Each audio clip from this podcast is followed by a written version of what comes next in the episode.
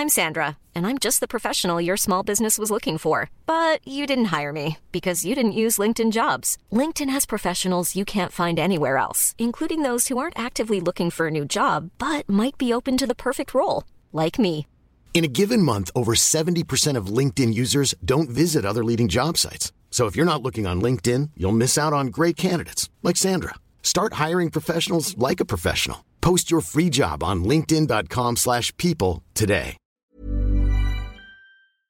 Ich muss jetzt mal ganz kurz ehrlich mit euch sein und mir auch was eingestehen. Es gibt echt viele Dinge in meinem Leben, bei denen ich absolut unstrukturiert bin. Aber die Nummer eins sind meine Finanzen. Ohne Witz. Es gibt Tage, an denen ich mich einfach nicht traue, auf mein Konto zu gucken. Und wenn ich das dann muss, weil ich weiß, oh, jetzt ist, glaube ich, meine Kreditkartenzahlung mal wieder fällig, dann habe ich richtig doll Herzklopfen. Und dann, äh, weißt du, ich gucke so, so ein bisschen nur mit einem Auge hin, wie bei einem Horrorfilm. So Decke übers Gesicht am liebsten und nur so mit einem Auge irgendwie drauf gucken. Und ganz ehrlich, das kann ja so nicht angehen. Und da passt unser heutiger Partner ganz wunderbar, denn Finanzguru hilft mir jetzt hoffentlich dabei, meine Finanzen in den Griff zu bekommen und mir nicht mehr so viel Stress zu machen. Und wer den Podcast aufmerksam hört, kann sich wahrscheinlich schon denken, dass ich genauso eine Kandidatin bin wie Amanda. Mir geht es da einfach eins zu eins genauso. Ich verliere total schnell den Überblick, auch weil ich ja einfach überhaupt nicht so gut mit Zahlen bin und so. Und da ist Finanzguru die perfekte Anlaufstelle für Menschen wie mich und Amanda, aber wahrscheinlich auch für viele von euch. Bei Finanzguru bekommt ihr nämlich den perfekten Überblick über eure Finanzen. Ihr könnt dort, wenn ihr möchtet, all eure Konten miteinander verbinden, also Girokonto, Kreditkarte, Depot oder auch zum Beispiel eure Kryptobörse. Und dann werden alle Einnahmen und Ausgaben automatisch kategorisiert und für euch übersichtlich in der App aufbereitet. Und nicht nur das, Finanzguru zeigt euch auch alle eure Verträge ganz übersichtlich an. Das heißt, wenn ihr erkennt, dass da ein überflüssiger Vertrag dabei ist, dann könnt ihr den ganz einfach mit einem Fingertipp rechtssicher über die App kündigen. Das sind aber nicht die einzigen richtig coolen Features von Finanzguru. Finanzguru kann nämlich auch noch mehr machen und zwar für euch ganz persönlich. Genau, mit Finanzguru Plus bekommt ihr nämlich detaillierte Budgetanalysen und auch personalisierte Finanztipps, also alles irgendwie perfekt auf euch zugeschnitten. Ihr habt auch Analysen eures Kaufverhaltens, die euch zur Verfügung stehen. Dann könnt ihr nämlich auch Veränderungen planen. Und was ich auch super cool finde, ist die klare Übersicht eurer Ausgaben nach Kategorie, also zum Beispiel Lebensmittel, Shopping, Tanken. Das könnt ihr alles unterteilen. Und das äh, finde ich einfach so viel übersichtlicher und auch viel einfacher dann eben für zukünftige Veränderungen. Veränderungen. Wenn ihr Finanzguru auch ausprobieren wollt, dann haben wir jetzt ein richtig, richtig cooles Angebot für euch. Und zwar könnt ihr mit unserem Code Puppies Finanzguru Plus drei Monate lang kostenlos testen. Und das ist super einfach. Ihr müsst einfach nur die App downloaden, euer Konto verknüpfen und dann in eurem Profil den Code Puppies eingeben. Ganz wichtig, der Code ist nur für NeukundInnen gültig. Und dann geht's auch schon los. Dann könnt ihr Finanzguru drei Monate lang kostenlos kostenlos testen, durchstöbern und rausfinden, welche Funktion für euch am meisten Sinn ergibt. Den Link, den Code und alle weiteren Informationen findet ihr wie immer in unseren Shownotes und auch in unserem Linktree.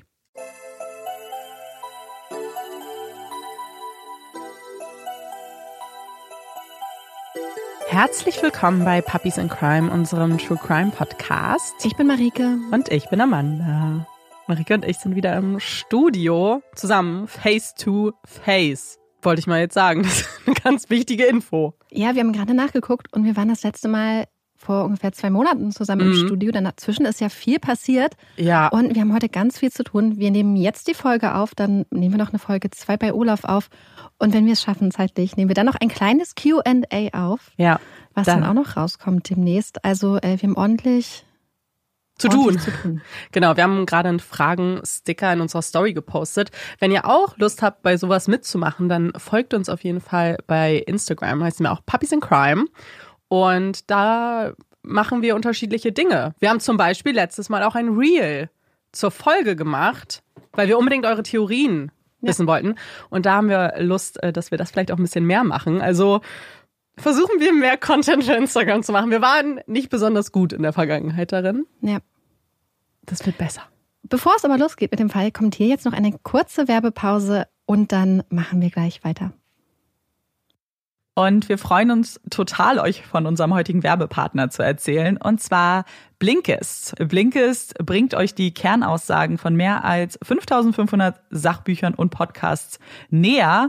Und ihr könnt euch diese Zusammenfassung entweder durchlesen oder auch anhören. Und das Ganze in nur 15 Minuten, was super cool ist. Und auf Deutsch und auf Englisch. Das heißt, ihr habt auch noch die Auswahl. Und es gibt super viele Themen, über die ihr euch belesen könnt. Ja, es ist fast so, als hätte man immer seine eigene kleine Mini-Bibliothek mit der App dabei. Und ich finde, dass es total cool ist, wenn man zum Beispiel Bücher liest oder Podcast hört oder so und da gerade mittendrin ist, dass man manchmal ja Verweise auf andere Bücher und andere Titel und andere Themen bekommt. Und ich finde, bei Blinkist kann man dann total gut einfach schon mal äh, sich ein Bild machen von dem Titel vielleicht, der empfohlen wurde, oder sich kurz zu einem Thema wie Existenzialismus einlesen und belesen oder auch in meinem Fall zu griechischer Mythologie. Wer Puppies in Crime etwas länger hört, weiß ja, dass ich total gerne quasi so neu Neuerzählung von griechischer Mythologie mag.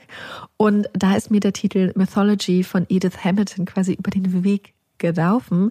Bei mir ist es nämlich so, dass ich total gerne diese Neuauflagen lese, aber auch in der Zwischenzeit immer ziemlich viel vergesse, was ich total schade finde. Und dort wird das alles total gut zusammengefasst. Also alle die griechischen Götter nochmal aufgezählt, erklärt. Und ich finde, es ist einfach total perfekt. Und es ist genau das, wo Blinkist mir einfach total hilft, dass man, wenn man ein Thema findet, wo man vielleicht auch gar nicht die Zeit hat für so einen super Deep Dive, dass man dann trotzdem äh, sich einlesen kann und so ein Thema, was einen gerade akut interessiert, doch nochmal schon mal reinschnuppern kann. Und das Coole ist, mit dem Feature Blinkist Connect könnt ihr ja euren Premium-Account mit einer anderen Person teilen. Das heißt, wenn ihr einen Blink äh, gehört oder gelesen habt, der euch total interessiert, könnt ihr den direkt mit der Person teilen. Und insbesondere, wenn ihr den Account teilt mit einer Person, die sonst zum Beispiel keine Bücher liest, könnt ihr, wenn ihr ein Buch gelesen habt, direkt den Blink dazu verschicken und auch noch ein paar Kommentare dazu schreiben. Und das finde ich extrem praktisch. Und wenn ihr jetzt auch Lust bekommen habt, durch die Blinkist-Bibliothek zu stöbern und zu schauen, ob auch ein Titel für euch dabei ist, dann haben wir ein richtig cooles Angebot für euch. Ihr könnt über den Link blinkist.de-puppies 25% sparen und auch das Angebot von Blinkist sieben Tage testen. Blinkist wird übrigens B-L-I-N-K-I-S-T geschrieben und Puppies findet ihr ja auch in unserem Namen wieder. Also wir wünschen euch ganz viel Spaß beim Stöbern. Alle Infos findet ihr wie immer bei uns in den Shownotes oder auch bei uns in unserem Linktree. So, das war's auch schon mit der kurzen Werbepause. Danke, dass ihr dran geblieben seid. Ich fange dann mal an. Als ich unseren heutigen Fall recherchiert habe, bin ich über ein Zitat gestolpert. Ein Zitat, das so angeblich von einem amerikanischen Botschaftsmitarbeiter gesagt wurde, als er von den Geschehnissen, über die wir heute reden werden, erfahren hat. Und das Zitat lautet, das ist schlimmer als Cecil the Lion. Also, das ist schlimmer als Cecil der Löwe. Und das Interessante ist, dass unser heutiger Fall viele Leute, äh, mich mit eingeschlossen, tatsächlich sofort an Cecil the Lion erinnert hat. Amanda, kannst du dich noch an die Geschichte von Cecil the Lion, also dem Löwen Cecil, erinnern? Oder ihr da draußen, könnt ihr euch noch an die Geschichte erinnern? Mm -mm. Gar nicht mehr? Gar nicht. Mm Gar nicht mehr? Okay. Ich habe das damals quasi live bei BuzzFeed verfolgt. Äh, BuzzFeed ist eigentlich immer eine ganz gute Quelle, um ähm, Sachen, die sich gerade so online entfalten, zu verfolgen. Und war damals, wie so ganz viele andere Menschen auf der Welt, total schockiert über den Fall. Falls ihr euch, genau wie Amanda, nicht mehr so richtig an Cecils Schicksal erinnern könnt oder noch nie davon gehört habt, erkläre ich euch noch kurz einmal, worum es geht. Cecil war ein Löwenmännchen aus Simbabwe, dem im Alter von ungefähr fünf bis sechs Jahren ein GPS-Tracker angelegt wurde und dessen Leben fortan von Forschenden der Oxford University begleitet und untersucht wurde. Cecil war ein sehr majestätischer Löwe mit einer sehr markanten Mähne, also so einer dunklen Mähne, und herrschte gemeinsam mit seinem Weggefährten Jericho über ihr Territorium im Wongi National Park in Simbabwe, wo er auch sehr bekannt und sehr beliebt war. Viele Jahre haben die Forschenden der Universität Cecils Leben bzw. sein Fährte dann per GPS verfolgt und ihn erforscht. Doch Anfang Juli 2015, als Cecil 13 Jahre alt ist, erlischt auf einmal das Signal des GPS-Trackers. Das Forscherteam der Uni wundert sich und sie überlegen, ob der Tracker vielleicht kaputt oder ausgegangen war. Doch das erscheint ihnen eigentlich als sehr unwahrscheinlich, denn Cecil war erst kurze Zeit zuvor mit einem neuen Tracker ausgestattet worden und die Batterien waren eigentlich komplett aufgeladen. Und so beginnen sie vor Ort ein bisschen nachzuforschen, was mit Cecil geschehen sein könnte. Und bald kommen ihnen sehr beunruhigende Geschichten zu Ohren. Denn man munkelt, im Park sei ein Löwe erschossen worden. Und das ist ein ziemlich skandalöses Gerücht, denn eigentlich war zu diesem Zeitpunkt keine Löwenjagd gestattet. Wurde also wirklich ein Löwe getötet, dann muss es sich eigentlich um eine illegale Jagd gehandelt haben. Mitarbeitende eines Resorts berichten dann auch von einer Beobachtung, und zwar sei eine Hunting Party bei ihnen gewesen, also eine Jagdgesellschaft, die sehr viel Geld hatten und einen noch größeren Alkoholdurst. Die Hunting Party sei in sehr ausgelassener Stimmung gewesen und die Männer sollen sehr laut gewesen sein und damit angegeben haben, dass ein Löwe erlegt worden war. Als die Angestellten des Camps das hören, waren sie sofort besorgt gewesen, dass es sich bei dem getöteten Löwen um Cecil gehandelt haben könnte, denn sie kannten Cecil und auch seinen Gefährten Jericho nur zu gut und hatten Jericho in den vergangenen Tagen jede Nacht rufen hören. Und sie hatten sich gefragt, hatte Jericho vielleicht nach seinem Freund gesucht? Hatte er vielleicht auch ein Klagelied gesungen für Cecil, mit dem er ja jahrelang gemeinsam durch den Park gestreift war? Wie sich herausstellen sollte, waren alle Befürchtungen und alle Sorgen zurecht gewesen. Denn ein US-amerikanischer Zahnarzt aus Minnesota namens Walter Palmer hatte sehr, sehr viel Geld dafür bezahlt, einen Löwen mit Pfeil und Bogen zu erlegen. Und um sich diesen großen Traum zu erfüllen, hatten Mitglieder seines Teams einen Elefanten erschossen und als Lockmittel für die Löwen liegen gelassen. Cecil war eines der Tiere gewesen, die den toten Elefanten erschnuppert hatten und Walter Palmer hatte dann in seinem strategisch positionierten Versteck den Bogen gespannt und geschossen. Cecil wurde dann am Hals getroffen und schwer verletzt. Das war am Abend des 1. Juli gegen 21 oder 22 Uhr gewesen. Schwer verletzt hatte Löwe Cecil dann noch versucht, sich davon zu schleppen und sich in Sicherheit zu bringen, und er hatte sich die ganze Nacht abgemüht, doch die Verletzungen waren zu schwer gewesen. In den Morgenstunden des 2. Juli, also nach ungefähr zwölf Stunden der Qual, versetzt Zahnarzt Palmer Cecil dann den sogenannten Gnadenschuss. Cecil hatte es in den zwölf Stunden seit seiner Verletzung nur 160 Meter weit geschafft. So schwer waren seine Verletzungen gewesen. Cecil ist jetzt erschossen worden und normalerweise hätte man dann eigentlich mit der Präparation des Kadavers angefangen, um ihn dann als Trophäe vorzubereiten. Aber stattdessen hatten Palmer und sein Hunting Scout Cecils Leiche auf ein Fahrzeug geladen und waren davon gedüst. Das ist ein sehr ungewöhnliches Vorgehen, was daraus schließen lässt, dass die beiden Männer vertuschen wollten, wo genau Cecil getötet worden war, um ihre möglicherweise illegale Jagd zu verschleiern. Doch trotz der Bemühungen der Männer, es dauert nicht lange, bis die ganze Welt von Cecils Schicksal erfährt und Walter Palmer zumindest für einige Zeit zum wohl meistgehassten Menschen Amerikas wird. Verständlicherweise. Ja. Für unseren heutigen Fall bleiben wir auch in Afrika, jedoch reisen wir von Cecils Heimat im Wongi National Park in Simbabwe weiter in den Norden über die Landesgrenze von Sambia bis in den Kafue National Park. Wenn man sich Sambia bei Google Maps anschaut, springt einem der Kafue National Park oder Nationalpark quasi direkt ins Auge. Der Park wurde bereits in den 1920er Jahren gegründet und in den 1950ern offiziell zum Nationalpark erklärt. Mit gut 22.400 Quadratkilometern ist er eines der größten Reservate in ganz Afrika und ist trotzdem vergleichsweise unbekannt und unberührt. Der Kafuen Nationalpark bietet sehr vielen Tieren ein Zuhause und unter anderem kann man dort Warzen, Schweine, Wasser- und Buschböcke, diverse Antilopenarten, Impalas, verschiedene Vögel, Büffel, Hyänen, Löwen und auch Leoparden antreffen. Und es sind auch unter anderem diese Tiere, die den Park zu einem sehr beliebten Safari-Ziel machen. Im Oktober 2016, also gut ein Jahr nach Cecils Tod, reisen Bianca Rudolph und ihr Mann Lawrence, genannt Larry, ein Ehepaar aus den USA, in den Kafue National Park. Bianca und Larry sind seit mehr als 30 Jahren verheiratet. Sie hatten sich viele Jahrzehnte zuvor an der University of Pittsburgh im US-Bundesstaat Pennsylvania kennengelernt Und nachdem Larry sein Studium der Zahnmedizin abgeschlossen hatte, hatten sie im Jahr 1982 geheiratet und zwei Kinder namens Anna Bianca, genannt Anna, und Julian bekommen. Über die Jahre hatte Larry sich dann vom Zahnarzt zum erfolgreichen Inhaber einer Zahnarztpraxenkette hochgemausert. Und seine Firma heißt Three Rivers Dental und verfolgt eine sehr kluge Strategie. Denn bei Three Rivers Dental werden Patientinnen unter Vollnarkose behandelt, damit sie nichts merken, nichts sehen, nichts hören und für Angst kein Platz ist. Das Konzept und auch Larrys frische TV-Spots funktionieren sehr gut und das Geschäft brummt. Larry ist ein kleiner Celebrity und die Rudolphs sind Mehrfachmillionäre. Während Larry das berühmte Gesicht seiner Praxenkette ist, hatte Bianca ihrem Ehemann immer den Rücken freigehalten, hatte in seinen Praxen ausgeholfen, Büro- und Organisationsaufgaben übernommen und sich um die Erziehung ihrer Kinder Anna und Julian gekümmert. Und jetzt sind die beiden zusammen im Cafu Nationalpark und Bianca hat ein Ziel.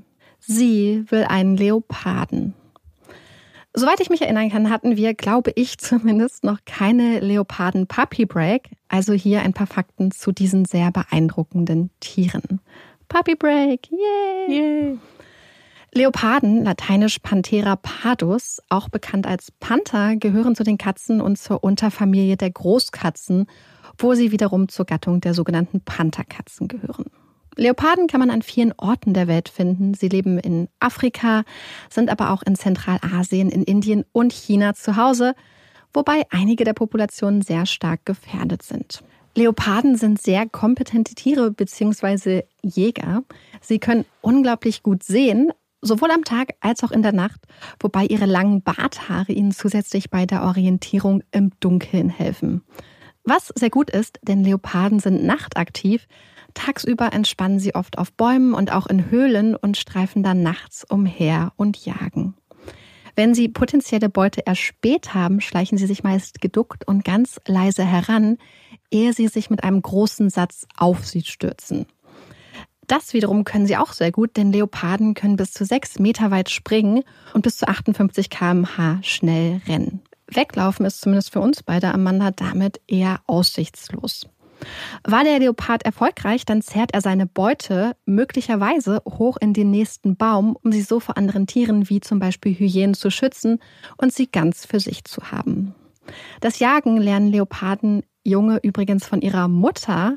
Ein Wurf, was meist so zwei bis drei Junge sind, bleibt nämlich bis zu zwei Jahre bei ihrer Mutter und lernt dann alles Wichtige zum Überleben. Und noch ein cuter Leopardenfakt zum Schluss. Leoparden kommunizieren auf sehr vielfältige Art und Weise miteinander. Unter anderem schnurren sie, wenn sie entspannt und glücklich sind.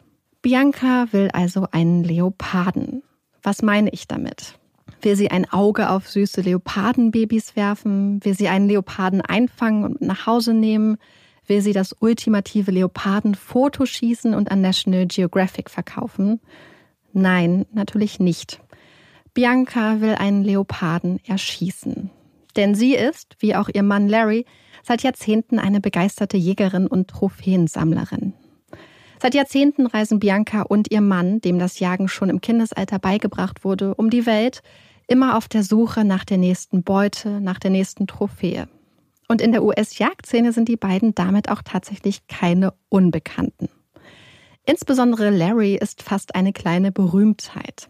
Mehrere Jahre lang war er Präsident vom Safari Club International, einer Jagdorganisation, die sich vor allem für das Recht auf Jagen einsetzt. Am Ende war das Ganze jedoch nicht so gut ausgegangen. Man hatte Larry nämlich vorgeworfen, das Ansehen des Clubs zu schädigen und unter anderem Vorwürfe der ehelichen Untreue erhoben. Larry hatte sich damals dagegen gewehrt, war vor Gericht gezogen und schließlich aus dem Club geworfen worden.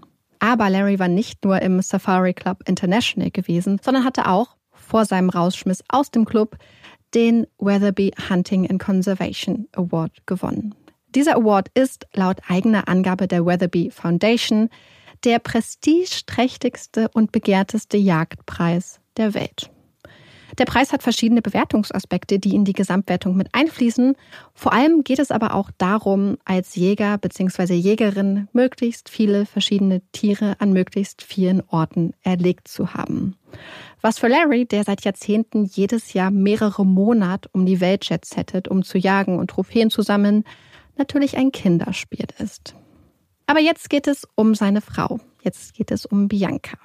Sie will einen Leoparden für ihre Trophäensammlung und hat viele tausende Dollar bezahlt, um eine entsprechende Lizenz zum Abschuss zu erwerben. Um einen Leoparden zu jagen bzw. zu erschießen, geht man recht ähnlich vor, wie Walter Palmer im Fall von Cecil vorgegangen ist. Das heißt, man erschießt ein Beutetier, hängt es in einen Baum und wartet ab. Wenn der Leopard einem dann vor die Flinte läuft, drückt man ab. Fast zwei Wochen lang hatten Bianca Larry und ihre Game Scouts oder Hunting Scouts verschiedene Tiere erschossen, erlegt, aufgehängt und sich auf die Lauer gelegt. Doch Biancas großer Traum, einen Leoparden zu erschießen, war nicht wahr geworden. Und die Safari war ohne die heiß ersehnte Trophäe zu Ende gegangen. Am letzten Abend hatte Bianca ein letztes Mal ihre Gewehre entleert und gesäubert und hatte dann mit Larry zu Tina Turners Klassiker You're Simply the Best getanzt. Auf die Frage, ob sie nicht vielleicht doch noch ein paar Tage bleiben und sich weiter auf die Lauer legen wollte, winkt Bianca lachend ab. Nein, sie hat genug und freut sich auf Zuhause. Denn eine große Feier steht an. Ihr Neffe wird heiraten und das bedeutet ein riesiges Familienfest. Alle werden zusammenkommen und gemeinsam feiern und Bianca freut sich unglaublich darauf. Sie kommt nämlich aus einer sehr großen italienischstämmigen Familie. Also nein, Bianca hat absolut nicht vor, noch länger hier zu bleiben. Irgendwann ziehen Bianca und Larry sich dann in ihre Hütte zurück. Es ist eine dunkle Blockhütte, die Master Suite, die aus einem großen Schlafzimmer und einem Badezimmer besteht. Morgen heißt es nämlich früh aufstehen. Die Stunden vergehen. In den frühen Morgenstunden geht dann das Licht in der Master Suite an und ein Mitarbeiter des Camps steht vor der Tür und serviert Larry und Bianca frischen Kaffee, während die beiden Game Scouts, die Bianca und Larry die letzten Wochen begleitet haben, wenige Meter entfernt im Speisesaal sitzen und ihre Handys für den Tag aufladen. Sobald Larry und Bianca fertig gepackt haben, wird ihr Gepäck verladen werden und die Heimreise geht los. Plötzlich schallt ein Schuss, gefolgt von einem kurzen Aufschrei, durch das Camp. Er kommt aus der Hütte der Rudolphs. Sofort springen die Männer aus dem Speisesaal auf und rennen zu der Hütte. Sie treten ein und finden einen vollkommen aufgelösten Larry am Boden des Schlafzimmers. Er weint, schreit. Neben ihm liegt Bianca, das Gesicht nach oben. In ihrer Brust klafft eine große Wunde. Neben ihr liegt ein Gewehr. Larry ist über sie gebeugt und vollkommen außer sich. Er schreit, dass seine Frau Suizid begangen habe und dass er in den Fluss springen will, um sich auch das Leben zu nehmen. Er rennt aus der Hütte in Richtung Fluss, will sich hineinwerfen, doch die anderen Männer können ihn zurückhalten und beruhigen. Für Game Scout Spencer, der die beiden die letzten zwei Wochen begleitet hatte, ist es ein schrecklicher Anblick. Bianca und Larry waren so ein tolles, so ein inniges Ehepaar gewesen. Sie hatten so viel gelacht, hatten sich im Arm gehalten, sich geküsst. Und jetzt liegt Bianca tot auf dem Boden der Hütte. Und Larry? Larry überlegt schon, ob es nicht vielleicht doch kein Suizid war, wie er zunächst angenommen hatte. Vielleicht war es doch ein Unfall gewesen? Vielleicht war Bianca beim Verstauen der Waffe aus Versehen an den Abzug des Gewehres gekommen. Ja, schnell ist Larry sich sicher. So muss es gewesen sein. Also doch kein Suizid, ein Unfall. Doch der Game Scout wundert sich. Irgendetwas stimmt hier nicht so wirklich. Denn jetzt ist es Larry, der erzählt, dass er gerade unter der Dusche gestanden habe, als er den Schuss und den Schrei hörte.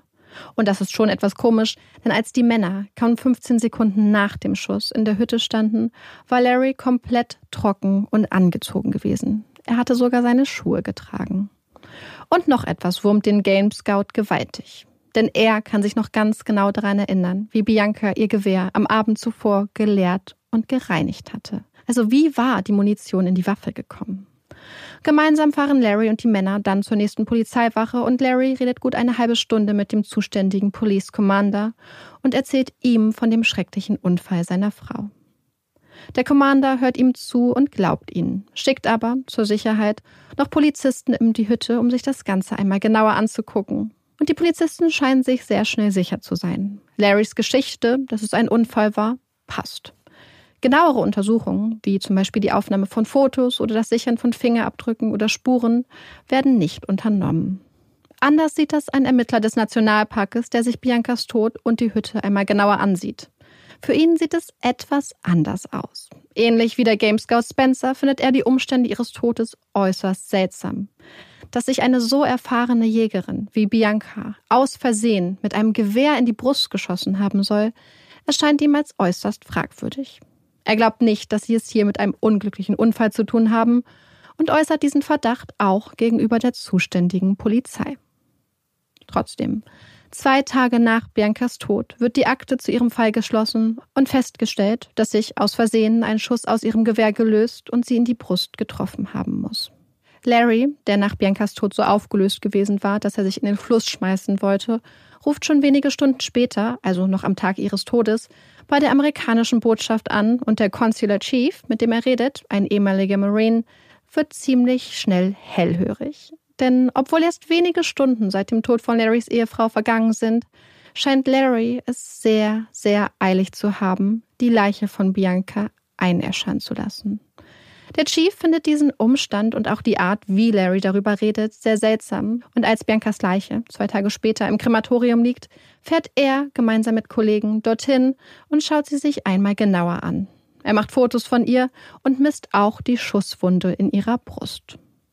Und sein ungutes Gefühl verstärkt sich. Denn die Schusswunde, die einen Durchmesser von circa sechs Zentimetern hat, passt seiner Erfahrung nach nicht zu dem möglichen Unfallhergang. Sein Verdacht und auch die Fotos leitet er dann weiter an das FBI. Als Larry erfährt, dass der Consular Chief Fotos von der Leiche seiner Frau gemacht hat, wird der übrigens äußerst wütend. Und noch eine Sache erscheint seltsam. Denn als der Botschaftsmitarbeiter Larry angeboten hatte, dass man seine Kinder Julian und Anna Bianca über den Tod ihrer Mutter informieren könne, hatte Larry das vehement abgelehnt. Was vollkommen legitim ist, allerdings war seine Begründung sehr interessant gewesen. Denn als Grund, warum er es seinen Kindern sagen müsse, gibt Larry an, dass Julian und Anna seine Kinder aus erster Ehe seien und Bianca gar nicht ihre Mutter sei. Das stimmt natürlich nicht. Und während Biancas Leiche schon drei Tage nach ihrem Tod eingeäschert wird, wird es insgesamt eine Woche dauern, ehe Larry seinen Kindern den Tod ihrer Mutter mitteilt. Für Anna Bianca und Julian bricht eine Welt zusammen. Insbesondere Anna scheint ein äußerst inniges Verhältnis zu ihrer Mom gehabt zu haben und bezeichnet ihre Mutter als Engel und als ganz wunderbaren, liebenswerten Menschen mit großem Herzen. Und jetzt muss die junge Frau nicht nur mit dem unvorstellbaren Verlust ihrer geliebten Mom zurechtkommen, sondern auch mit all den Fragen, die in ihrem Kopf herumschwirren. Denn auch wenn Julian und Anna Bianca mittlerweile wissen, dass ihre Mutter bei einem tragischen Unfall verstorben ist, wissen sie nicht, was genau passiert ist wie das passieren konnte, wo ihre Mutter getroffen wurde. Da sind so viele Fragen. Zurück in den USA wird Biancas Asche im Beisein ihrer Familie und Freunde beigesetzt. Doch die Fragen bleiben. Was genau war am 11. Oktober um 5 Uhr morgens im Kafue Nationalpark passiert? Diese Frage treibt sehr viele Menschen um, doch niemand redet offen darüber. Denn Larry hat all seine Angestellten angewiesen, nicht auf Fragen zum Tod seiner Frau zu antworten und auch allgemein nicht über das Thema zu reden. Und das finden viele Leute sehr, sehr seltsam. Zwei Wochen nach Biancas Tod wendet sich eine ihrer guten Freundinnen an den FBI-Attaché in Südafrika. Sie hat einen schrecklichen Verdacht und auch gute Gründe dafür. Sie berichtet dem Attaché, dass Larry seit Jahren eine Affäre hatte, dass er Bianca gegenüber psychische Gewalt ausübte, dass die beiden sich oft um Geld stritten und sie glaubt, dass Larry Bianca einäschern ließ, um die Spuren seines Verbrechens zu beseitigen. Denn, anders als Larry es behauptet hatte, hatte Bianca, die streng katholisch war, Feuerbestattung kategorisch abgelehnt. Niemals hätte sie sich einäschern lassen. Das FBI nimmt die Ermittlungen auf und sie ermitteln sowohl in Sambia als auch in den USA. Sie führen Gespräche, befragen Zeuginnen und Zeugen, reden mit Expertinnen, führen Tests und Untersuchungen durch und finden einiges heraus.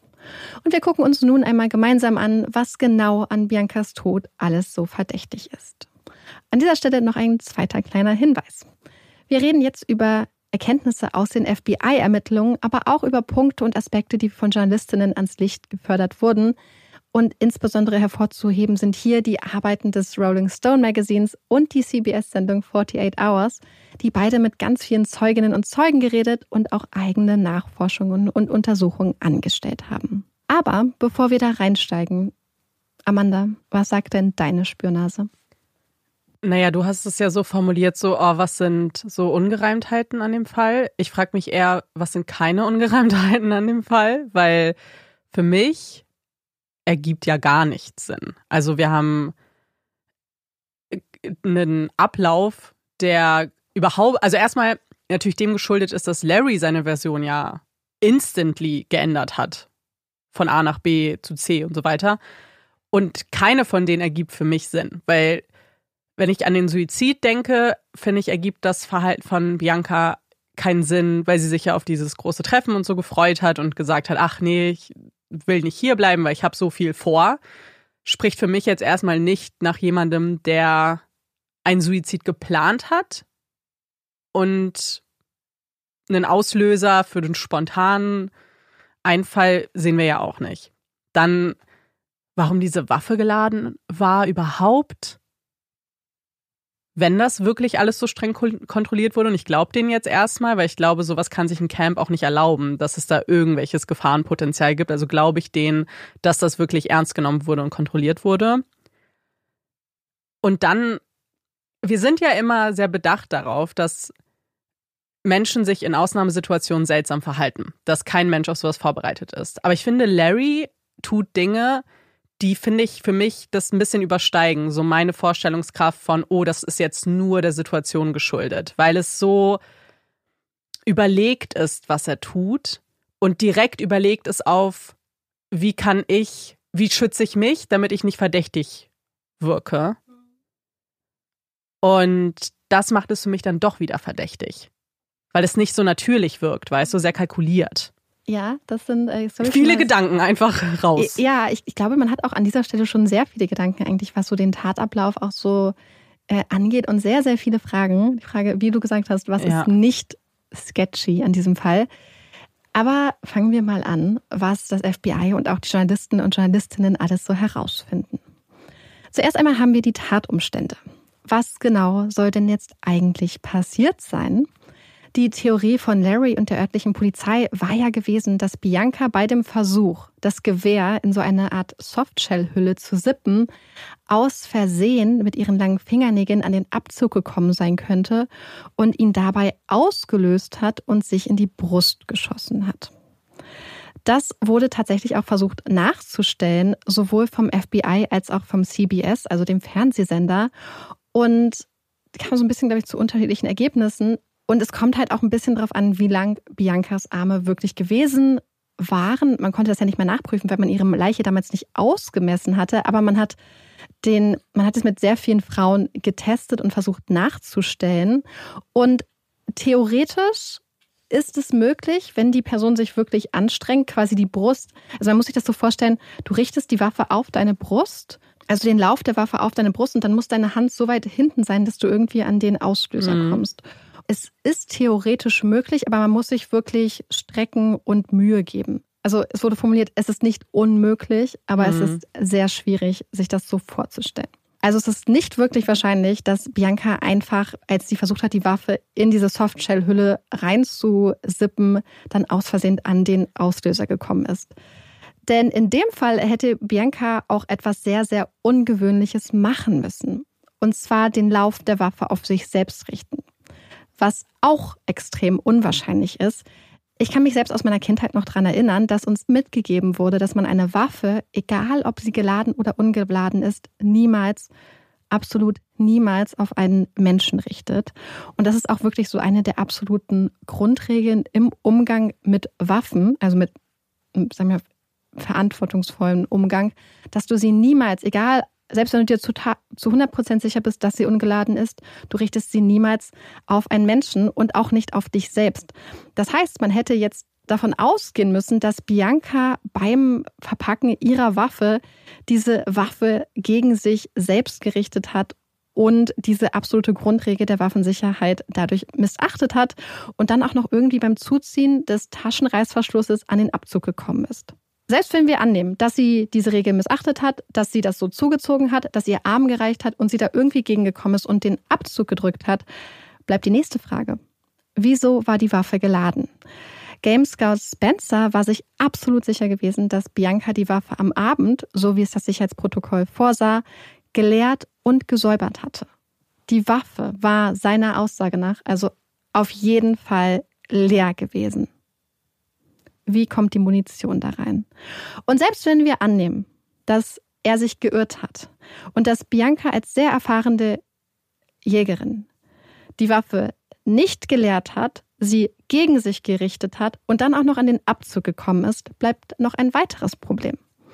Bianca war ja eine eher kleine Frau, ungefähr 1,62 Meter groß. Und wir stellen uns das Ganze einmal bildlich vor.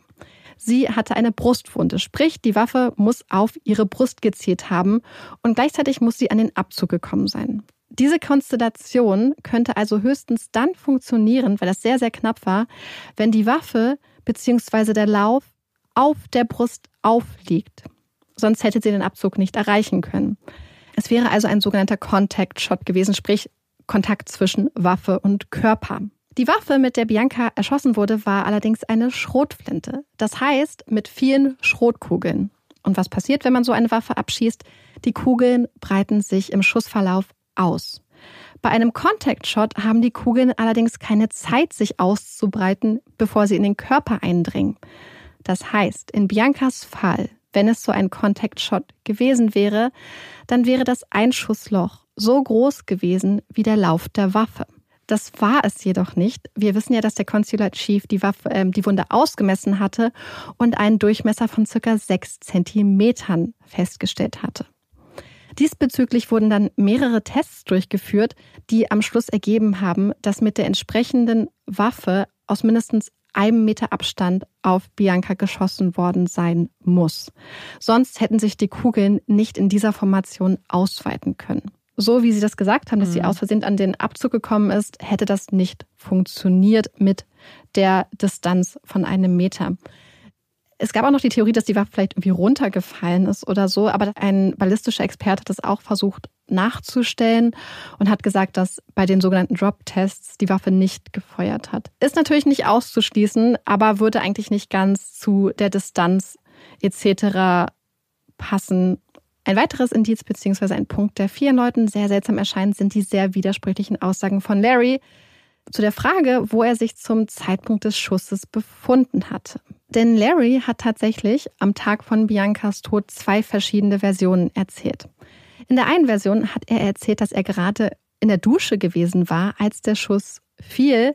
Und er sagt nicht nur das, sondern er sagt sogar explizit, dass er nur in einem Badehandtuch bekleidet gewesen wäre, als er Bianca gefunden hatte und auch als die Männer in die Hütte kamen. Das steht jedoch in direktem Widerspruch zu der Aussage von Game Scout Spencer, der ja aussagte, dass Larry vollkommen trocken und angezogen war, als sie ankam und dass er sogar Schuhe trug. Es gibt auch noch eine zweite Version, die Larry auch tatsächlich am Tag von Biancas Tod erzählt. Und die ist, dass er auf der Toilette gesessen hatte und The Shits, also Durchfall hatte. Also scheint er sich schon am Tag von ihrem Tod nicht mehr daran zu erinnern zu können, was er gemacht hatte. Ist natürlich Schock, vieles ist möglich. Es ist einfach, finde ich, schwierig zu glauben, dass das die Wahrheit ist. Ohne jetzt da unbedingt sofort eine Schuld drin zu sehen, zeigt, finde ich, der, der Umschwung von einer Version, die offensichtlich falsch ist, weil ich die, die Personen, die da eingetreten sind, haben ja keinen Grund zu lügen. Er hat schon tendenziell eher einen Grund zu lügen, sei es auch nur, um sich nicht verdächtig zu machen. Und dann zu merken, oh, das ergibt wirklich keinen Sinn, jetzt gehe ich zur nächsten Version über, in der ich nicht da bin, zeigt für mich eigentlich, dass beides eine Lüge ist, höchstwahrscheinlich. Ja. Und entweder nur, damit er nicht verdächtig ist, was ja klar ist als Ehemann einer gestorbenen Person, oder weil er doch mehr weiß. Weil wenn er natürlich da im Raum ist, ist ja nochmal eine ganz andere Geschichte, was dann passiert ist. Ja. Und dann natürlich noch diese seltsame Lüge, dass ihre Kinder nicht Biancas Kinder seien, sondern aus einer ersten Ehe stammen würden, was einfach überhaupt nicht stimmt. Vor allem wusste er nicht, dass man, also das, das dachte er, dass das niemand überprüft? Das Interessante ist, er soll auch sogar direkt schon gefragt haben, wie das mit dem Privacy Act oder der Privacy Policy aussieht und welche US-Behörden Zugriff auf die Akten haben werden. Das soll er auch schon direkt gefragt haben, was dem Botschaftsmitarbeiter auch sehr seltsam vorgekommen war wohl. Und dann ist da der nächste Punkt, der sehr vielen Menschen sehr übel aufgestoßen ist. Und das sind Larrys Bemühungen, Bianca so schnell wie möglichst einäschern zu lassen, beziehungsweise sie überhaupt einäschern zu lassen. Ich hatte ja schon angesprochen, dass es starke Zweifel daran gibt, dass Bianca, wie Larry es behauptet hat, eine Feuerbestattung wollte. Dazu soll Larry aber auch zunächst gesagt haben, dass er Bianca deshalb habe einäschern lassen, weil der bürokratische und praktische Aufwand, eine Leiche im Sarg zu transportieren, also von Sambia in die USA, einfach zu groß sei im Vergleich zu einer Urne. Was man sagen muss, vielleicht auch insofern ein echtes Argument wäre, wenn du sagen würdest, ich bin total überfordert, ich kann mhm. nicht mehr denken, aber dann müssen wir im Hinterkopf, glaube ich, behalten, dass Larry sehr, sehr viel Geld hatte. Das heißt, er hätte durchaus Hilfe engagieren können. Das heißt, er hätte die finanziellen Ressourcen gehabt, um diese Arbeit zu delegieren. Und das wäre vielleicht also auch zumindest so ein halbes Argument, wenn Larry nicht seit Jahrzehnten sehr, sehr viel bürokratischen und praktischen Aufwand immer auf sich nehmen würde, um seine diversen Trophäen aus allen Ecken der Welt in die USA einfliegen lassen zu lassen. Das heißt, hier wurde die Frage gestellt, okay, für eine Jagdtrophäe bist du bereit, diesen ganzen Aufwand, durch diesen ganzen Stress zu gehen, aber um deine Frau nach Hause zu holen in einem Sarg, da bist du nicht bereit, diesen extra Meter zu gehen. Und zudem soll Larry auch extra Geld bezahlt haben, um den Vorgang ihrer Einäscherung zu beschleunigen. Und was er ja auch gemacht hat, und das äh, finde ich halt nur so traurig. Ich glaube, dass wenn du vielleicht eher ein gefühlskalter Mensch bist, dann denkst du nicht so weit. Aber damit hat er ja auch den Kindern die Möglichkeit genommen, sich ja. nochmal von ihrer Mutter zu verabschieden, weil ja, du hast eine Urne, ist ja auch dann vielleicht was Symbolisches, aber es ist vielleicht nochmal was anderes, als vielleicht eine Beerdigung, ein Grab zu ja. haben, was ja auch noch einfach was anderes sein kann, gerade wenn du gläubig bist. Ich weiß nicht, wie es bei den Kindern war, aber trotzdem so. Ich glaube nicht, dass er da in den Diskurs mit den Kindern gegangen ist. Die, die wussten das zu dem ja, stimmt, Zeitpunkt ja gar nicht. Er stimmt. hat ja erst nach einer Woche überhaupt seinen Kindern mitgeteilt, dass ihre Mutter ja. verstorben ist. Und ich fand es auch, ähm, beziehungsweise es gibt halt diese Aussagen von mehreren Leuten, die sagen, dass Bianca halt sehr streng katholisch ist. Ich habe das gegoogelt. Mhm. Also Feuerbestattungen sind in der katholischen Kirche nicht per se verboten. verboten. Also man kann sich bestatten lassen, wenn das quasi alles im Einklang ist. Aber vielleicht ist das vor Ort auch nochmal anders gewesen. Auf jeden Fall hat sie Feuerbestattung explizit abgelehnt und hat wohl sogar in Fällen in ihrem Umfeld, wo ein Mann eingeäschert wurde, quasi sehr stark ihr Missfallen ausgedrückt. Mhm. Weswegen ihre Freundin auch gesagt hätte, niemals hätte Bianca gesagt, dass man sie einäschern soll, weil Larry nämlich später behauptet hat, das wäre ihr letzter Wunsch gewesen, das hätte in ihrem Testament so gestanden. Und das haben halt sehr viele Leute sehr stark bezweifelt. Der Katholizismus könnte auch für die, oder hätte auch theoretisch, wenn diese Theorie weiter verfolgt worden wäre, mhm. bei der Suizidtheorie mhm. mit reinspielen können, Stimmt. weil äh, ich glaube, dass wenn eine Person so streng katholisch ist, dass da vielleicht auch noch eine größere Hemmung diesbezüglich bestehen könnte, theoretisch. Ich finde vor allem das so, diese Veränderung in seiner Version, weil wenn er dabei geblieben wäre, ich habe das nur gemacht, weil das ist jetzt nicht so viel Bürokratie ist damit verbunden, das hätte ich ihm noch irgendwie abkaufen können, weil ja. wir haben hier einen Schockmoment, wir haben was Emotionales, anders als bei einer Trophäe, wo du ja dich freust, scheinbar, wenn du die mitbringst, so die Gefühlslage ist eine andere. Das hätte ich noch glauben können. Aber dann bleibt doch dabei. Und dann später zu sagen, es war ihr Wunsch. Was denn mhm. nun? Bürokratie ja. oder wolltest du unbedingt ihren Wunsch respektieren? Absolut. Aber auch nach Larrys Rückkehr in die USA passieren einige Dinge, die ihn vielleicht etwas verdächtig aussehen lassen. Denn wenige Wochen nachdem Bianca verstorben ist, beginnt Larry sich bei seinen Versicherungen zu melden. Er hat nämlich diverse Lebensversicherungspolicen für Bianca abgeschlossen und fordert jetzt die Versicherungssummen. Und die Versicherungen prüfen seinen Anspruch, schicken sogar teilweise Ermittler nach Sambia und zahlen ihn am Ende tatsächlich aus. Hierbei handelt es sich übrigens um insgesamt neun Policen, die er abgeschlossen hat. Und er kassiert fast 5 Millionen Dollar. Das ist viel. Das ist ziemlich viel Geld. Und es gibt tatsächlich auch den Verdacht, dass, falls es sich tatsächlich um einen Mord handelt und damit auch um einen Versicherungsbetrug, dass das nicht Larrys erster Versicherungsbetrug war. Denn auf den Monat genau, zehn Jahre vor Biancas Tod, im Oktober 2006, war Larry auch im Kafue Nationalpark gewesen. Und eines Morgens hatte er sich sein Gewehr geschnappt und war den Fluss entlang geschlendert, um ein bisschen zu fischen. Das hatte seiner Aussage nach auch gut geklappt und er hatte einen Fisch an der Angel.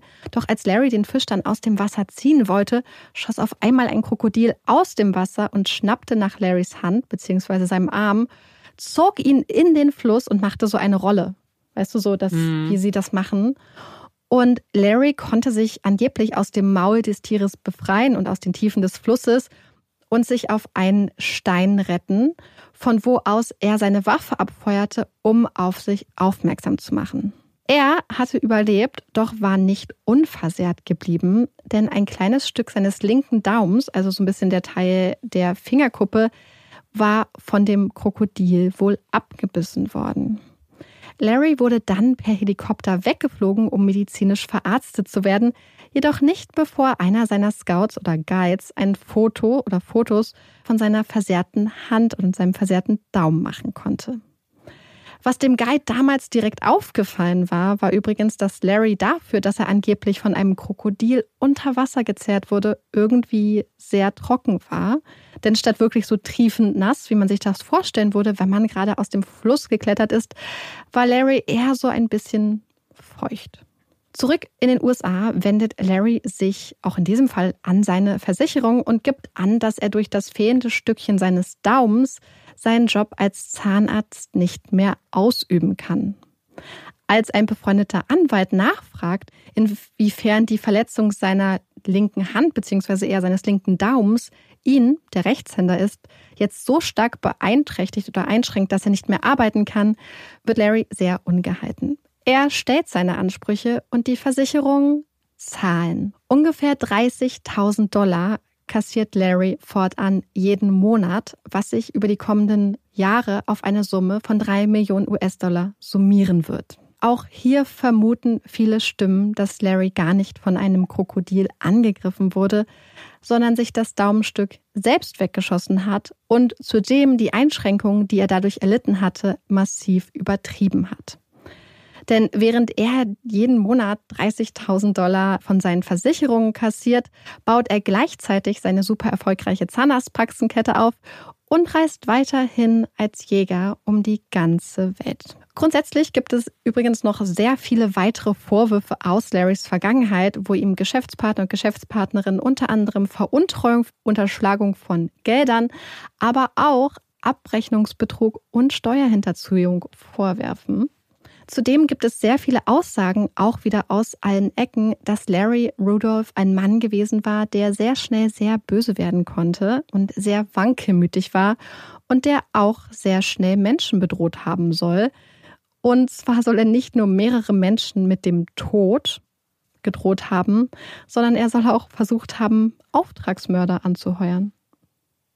Vor allem, das ist halt Next Level, ne? Also ich meine, dass in der Vergangenheit rauskommt, oh, er hat aggressives Verhalten an den Tag gelegt, war leicht irgendwie oder wurde schnell wütend, ist ja das eine.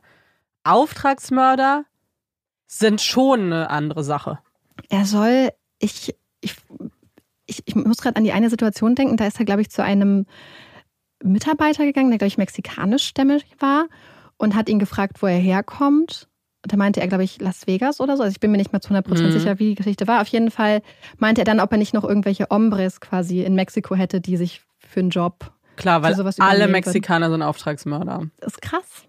Klar. Aber äh, ganz viele von diesen Aussagen sind halt einfach Aussagen und ja. ähm, daher. Naja, klar, und in dem ist ja auch irgendwie verständlich, dass in dem Kontext dieser Tat wird, werden nicht so viele nach vorne treten, die sagen, was für ein mhm. toller Mensch er war. Das ist natürlich. Aber das scheint auch einfach viel passiert zu sein. Ja, ein Mensch, der auf jeden Fall sehr, sehr unangenehm sein konnte. Das heißt, wir haben einen sehr seltsamen Unfallhergang, sehr verdächtiges Verhalten, eine riesige Versicherungssumme, ein Mann, der zumindest verbal sehr bedrohlich ist und der in der Vergangenheit möglicherweise in diverse illegale Aktivitäten verstrickt war. Doch das ist noch nicht alles, denn es gibt noch eine sehr wichtige Person aus Larrys Leben, die ich euch jetzt vorstellen muss. Und das ist Laurie Millane. Laurie arbeitet schon sehr, sehr lange für Larry und die beiden haben seit ungefähr 15 bis 20 Jahren eine Affäre. Und schon wenige Wochen nach Biancas Tod zieht Laurie dann in das gemeinsame Haus der Rudolphs ein. Aber auch schon davor war sie sehr stark mit Larry verbandelt. So hatte Larry Loris Gehalt teilweise mit privaten Zahlungen quasi verdoppelt, war über die Jahre unglaublich oft mit ihr um die Welt gejettet, hatte sie mit zu Veranstaltungen genommen und laut ehemaligen Angestellten war die Affäre eigentlich ein offenes und sehr unangenehmes Geheimnis gewesen in den Praxen. Laurie soll übrigens auch nicht die einzige Dame gewesen sein, an der Larry interessiert gewesen war und der Larry ja auch eindeutige Angebote gemacht hat. Larrys Untreue war aber wohl so offensichtlich und so bekannt, dass das auch mit der Grund war, warum er als Präsident des Safari Club Internationals abgesetzt wurde und dann rausgeschmissen wurde. Und es kam wohl sogar Forderungen auf, er solle deswegen seinen geliebten Jagdpreis, den Weatherby Award, zurückgeben. Schließlich war auch der Charakter der Nominierten ein wichtiges Bewertungskriterium. Bianca hatte sich übrigens in diesen Situationen immer für Larry eingesetzt. Zudem gibt es auch Grund zu der Annahme, dass Bianca selbst einige Affären pflegte oder gepflegt hatte. Eine Scheidung kam für sie allerdings als strenggläubige Katholikin keinesfalls in Frage. Und selbst wenn, dann wäre so eine Scheidung für Larry unglaublich teuer geworden. Also hatte Larry Bianca vielleicht getötet, um offiziell mit Laurie zusammen zu sein? Möglich, denn laut einer Zeuginnenaussage war das Ganze noch etwas krasser, denn Laurie soll Larry hiernach ein Ultimatum gestellt haben. Sie soll ihm ein Jahr Zeit gegeben haben, um seine Firma zu verkaufen und sich von seiner Ehefrau scheiden zu lassen. Die Ermittlungen des FBIs dauern sehr viele Jahre, bis das FBI und die US-amerikanische Bundesstaatsanwaltschaft schließlich davon überzeugt sind, dass sie genug Hinweise und Indizien haben, um Larry wegen Foreign Murder, also quasi Mord im Ausland, sowie Mail Fraud, also Betrug, zu beschuldigen. Die Festnahme kommt für Larry und Laurie sehr überraschend. Die beiden sind nämlich gerade auf dem Weg zu ihrem Ferienhaus in Cabo, Mexiko, als Larry dann von der mexikanischen Polizei festgenommen wird und schließlich nach Denver, Colorado ausgeliefert wird. Wer sich jetzt fragt, warum ausgerechnet Colorado, das liegt daran, dass dort einige der mutmaßlich geschädigten Versicherungen ihren Sitz haben.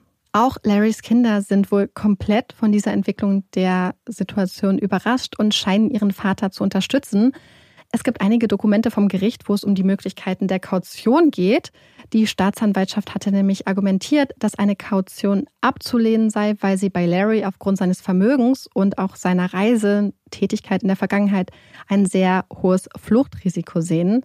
Und in diesen Dokumenten kann man sehen, dass sowohl Anna als auch ihr Bruder Julian wohl bereit gewesen waren, ihre Häuser als Sicherheit für die Kaution und das Erscheinen ihres Vaters eintragen zu lassen.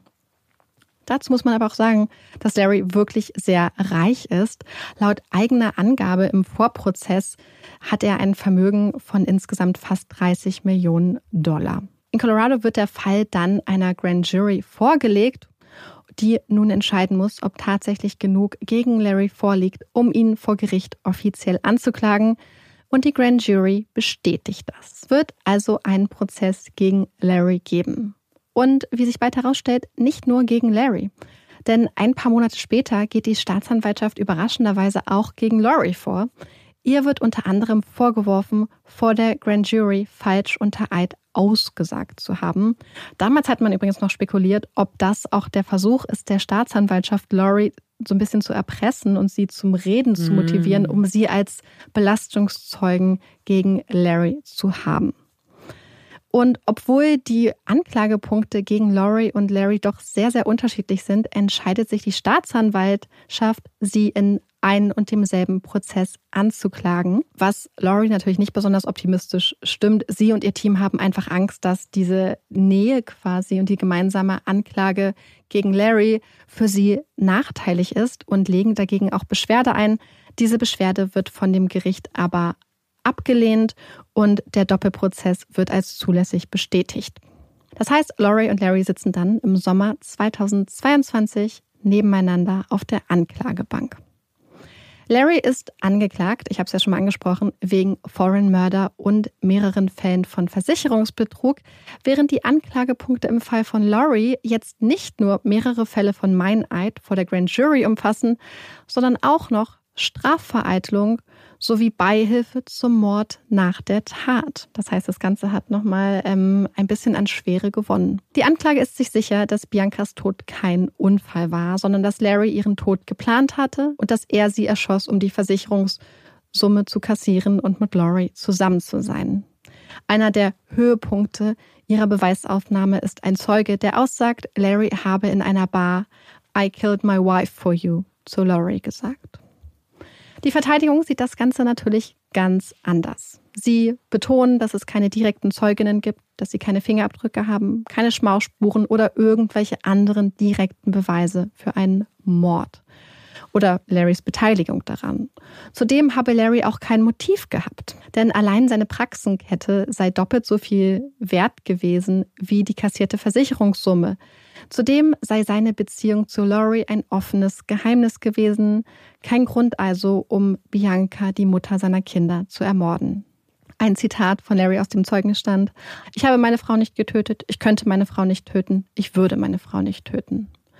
Doch die Jury sieht das anders. Am Montag, den 1. August 2022, befinden die Geschworenen Lawrence Rudolph des Mordes an Bianca Rudolph sowie in mehreren Fällen des Versicherungsbetruges für schuldig.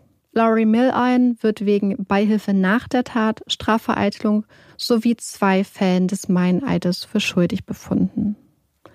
In einer Pressemitteilung verkündet US Attorney Cole Finnegan die Urteile und bedankt sich dann auch noch ausdrücklich beim FBI. Das Zitat, sie seien wortwörtlich um die Welt gezogen, um Beweise zu sammeln und Zeuginnen zu befragen. Und er merkt an, dass es so möglich war, quasi einem Opfer, das keine Stimme hatte, also Bianca, mhm. eine Stimme zu geben. Und eigentlich hätte das Strafmaß auch schon verkündet worden sein müssen. Also es war angesetzt für den Anfang dieses Jahres. Ist es bis jetzt aber noch nicht verkündet worden. Ich hatte die ganze Zeit so gehofft, eigentlich mhm. tatsächlich, dass es jetzt bis zur Veröffentlichung noch verkündet wird. Bis jetzt ist es nicht so. Aber das heißt, es gibt auch noch keinen Termin. Es gab tatsächlich einen konkreten Termin. Also es Und gab schon war einfach. Und dann nichts. Hm, weil das, weil dann kann es ja auch noch dauern, tatsächlich. Mhm. Aber was ganz interessant ist, ist, dass Laurie so ein bisschen gesagt hat, dass der Grund, warum es alle so auf Larry abgesehen haben, in Anführungsstrichen, ist, weil er halt reich und weit mhm. gereist ist und dass das so eine umgedrehte Art von Diskriminierung sei. Wo, als ich das gelesen habe, ich wirklich nur weißt, die, Person mit den ist, ne? Augen ne? gerollt habe. Was vielleicht auch ein bisschen erklärt, muss man dazu sagen, dass Larry und Laurie auch riesige Fans von Donald Trump, aber vor allem auch von zum Beispiel Sarah Palin waren. Und falls ihr euch noch an Sarah Palin erinnert, das ist ja auch ein ganz, ganz eigener Charakter. Das ist ja so eine ähm, Politikerin der US-Amerikaner, die damals mit, glaube ich, John McCain als VP dann kandidiert hatte. Und da waren sie ganz große Fans. Ähm, ich finde, das passt so ein bisschen zu dieser Idee, dass er ganz besonders stark verfolgt wird. Aber ich glaube, dass es tatsächlich diese dass es eigentlich ein bisschen anders ist. Nämlich ich glaube, dass er hier ein super reicher Mann ist, der seine Privilegien sein ganzes Leben lang massiv ausgenutzt hat, weil es wird zum Beispiel auch immer wieder so ein bisschen die Möglichkeit aufgebracht, dass Larry halt versucht hat, auf die Polizei Einfluss zu nehmen. Eine Journalistin hat nämlich mit diesem ähm, Police Commander geredet der damals die halbe Stunde mit Larry geredet hat und meinte auch so, ach so, und sie haben das einfach geglaubt. Und also ja, wenn sie mir das erzählen, es kommt aus ihrem Mund, dann glaube ich das. Und sie konnte das gar nicht glauben, dass er das einfach so hingenommen hat und dass schon nach zwei Tagen, trotz der Tatsache, dass eigentlich alle anderen, die Game Scouts, der von den Wildlife Authorities aus dem Park der Ermittler und auch die Menschen aus der Botschaft alle gesagt haben, das ist ganz seltsam, dass die Polizei so schnell gesagt hat, ja, das war ein Unfall. Und ich möchte niemandem Vorwürfe machen, aber ich habe gedacht, ein ganz interessanter Punkt, den wir uns da mal angucken könnten, ist ähm, von Transparency International gibt es ja den sogenannten Corruption Perceptions Index, wo so ein bisschen so versucht wird zu ranken, wie Länder in Bezug auf Korruption oder Korruptionsempfindung dastehen. Und 2016 war Sambia auf Platz 87. Das ist nicht wirklich gut, muss man ganz ehrlich sagen. Und 2022 runtergerutscht übrigens auf Platz 116. Das heißt, es hat sich in den letzten Jahren wirklich verschlechtert. Aber es heißt, Sambia ist auf jeden Fall ein Land, wo man davon ausgehen kann, dass gerade in Bezug auf Justiz, aber auch Polizei durchaus auch Geld und Einfluss eine Rolle spielt. Also dass Korruption auf jeden Fall eine Möglichkeit ist. Und wir wissen ja, beziehungsweise Zeugen haben auch ausgesagt, dass Larry zumindest für die Beschleunigung der Einäscherung auf jeden Fall Geld bezahlt hat, weil ich es interessant fand. Ich habe gedacht, vielleicht interessiert es euch ja auch. Die USA standen 2016 übrigens auf Platz 18 mhm. und sind mittlerweile abgerutscht auf Platz 24. Deutschland war 2016 auf Platz 10 und ist jetzt abgerutscht 2022 auf, nee, und ist 2022 hoch auf Platz 9. Österreich war auf Platz 17 und ist abgerutscht auf Platz 22 und die Schweiz war auf Platz 5 und ist abgerutscht auf Platz 7. Und noch ein kleiner Fun Fact, falls es euch interessiert, wer immer auf Platz 1 ist, hast du eine Idee? Oh. Wer am wenigsten korrupt ist. Hm. Oder oh, wo die Leute es als am wenigsten empfinden. empfinden. Hm. Irgendwas Kleines bestimmt, mhm. oder? Dänemark. ah, okay. Also zumindest 2016, ich habe es für ganz viele Länder nachgeguckt, 2016, als unser Fall stattgefunden hat, war Dänemark auf Platz 1 und 2022 war Dänemark auch noch auf Platz 1. Auf dem letzten Platz liegt sowohl 2016 als auch 2022 Somalia. Mm, okay. Ja, das dazu. Das heißt, die Möglichkeit, würde ich sagen, der Korruption ist zumindest nicht ganz abwegig insbesondere wenn man sich das anguckt. Und ich glaube aber auch, und das muss man auch sagen, dass, glaube ich, auch die örtlichen Behörden vielleicht aber auch ein Interesse haben, solche Situationen so zu behandeln, weil reiche Leute wie die Rudolphs, also insbesondere Jäger, ja super viel Geld oft in die Kassen einspülen. Mhm. Also diese Menschen geben unglaublich viel Geld aus. Äh, Walter Palmer hatte damals, glaube ich, fast 55.000 Dollar bezahlt, um Cecil abzuschießen.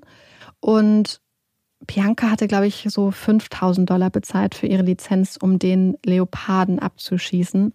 Und das dann kombiniert mit der Tatsache, dass sie natürlich ihre Game Scouts, ihre Hunting Scouts noch haben oder Guides, dass sie in den Lodges bleiben, dass sie viel Geld ausgeben, ist halt ein ganz, ganz wichtiger Wirtschaftsfaktor. Mhm. Und kann ich mir auch vorstellen, dass das auch mit in so eine Bewertung mit, mit reinspielt.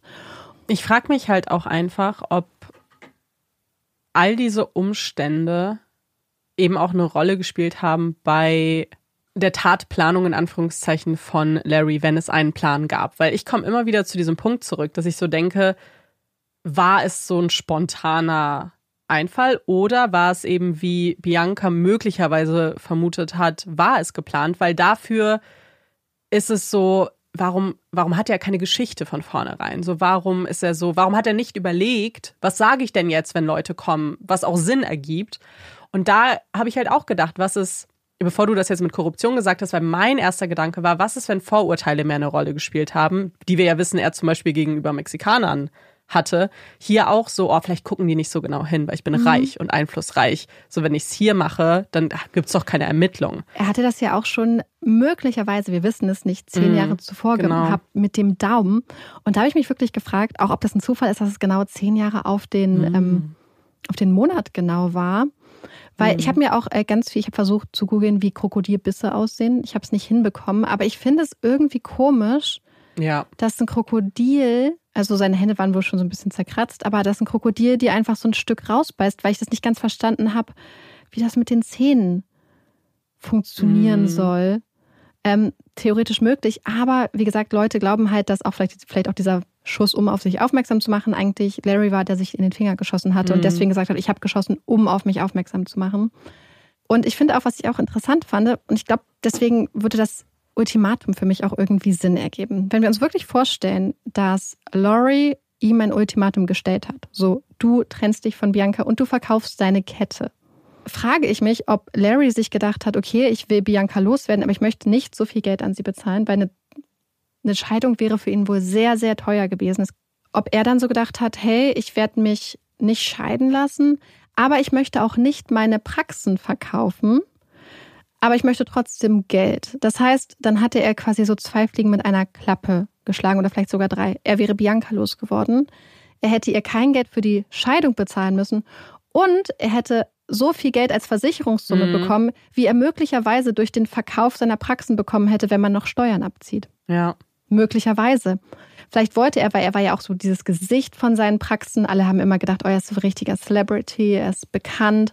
Ich glaube, er hat auch danach gestrebt, nach, diesem, nach dieser Aufmerksamkeit. Mhm. Und dann frage ich mich, ob das so sein Plan war, um quasi alles mit einem Wisch abzumachen.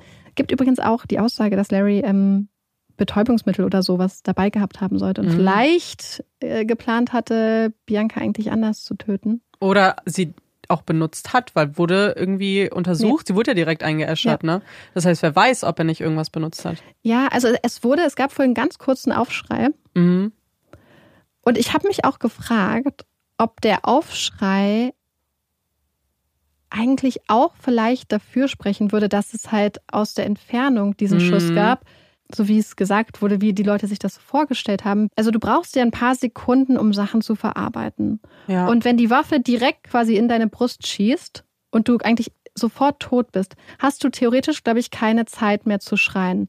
Wenn du aber auch vielleicht auf einmal siehst, wie jemand mit einer Waffe auf dich zieht, fängst du quasi schon an zu schreien und es hört sich vielleicht zeitgleich so an für Außenstehende wie Waffe und Schrei sind direkt nacheinander, aber vielleicht auch fast gleichzeitig. Mhm. So, ich finde, das würde auch theoretisch. Weil am Anfang habe ich gedacht, Larry hat gelogen, als er gesagt hat, dass er den Schrei gehört hat. Aber dann haben mhm. auch die anderen Zeugen gesagt, dass sie auch den Schrei gehört haben. Und dann dachte ich, das würde vielleicht eher, weil ich glaube nicht, dass wenn du dich in die Brust schießt, wie willst du dann noch schreien? Weil du brauchst ja für einen Schrei auch so Luft in der Lunge. Und wenn ja. du dir in den Brustkorb schießt, weiß ich nicht, wie du das noch hinkriegen sollst. Wenn du aber schon schreist, quasi während sich der Schuss löst, würde das für mich Sinn ergeben, weil das vielleicht noch diese eine Sekunde Verzögerung vielleicht ist. Aber neben dem Schrei hat man nichts gehört von den nee. beiden. Kein Streit, irgendwas. Hm. Das ist halt eine geplante Tat, wirkt. Also es wirkt nicht wie. Ja, ach, ja. und was, was auch seltsam war, er ist ja wirklich, ähm, er kannte sich ja sehr gut mit Waffen eigentlich aus, als Mann, ja. der seit ähm, 50 Jahren oder so jägerisch aktiv war. Hat aber gesagt, dass er gar nicht genau wüsste, wie man so die Waffe seiner Frau bedient und wie das alles funktioniert und hat so getan, als ob er sich überhaupt nicht mit Waffen auskannte.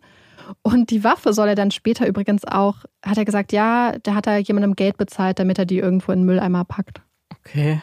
Also alles sehr mysteriös tatsächlich. Da musste ich auch drüber nachdenken, schon als du es erzählt hast, weil ich mir so dachte, er muss sich, also für mich war ich eigentlich überzeugt davon, dass er sich auch mit Waffen auskennt.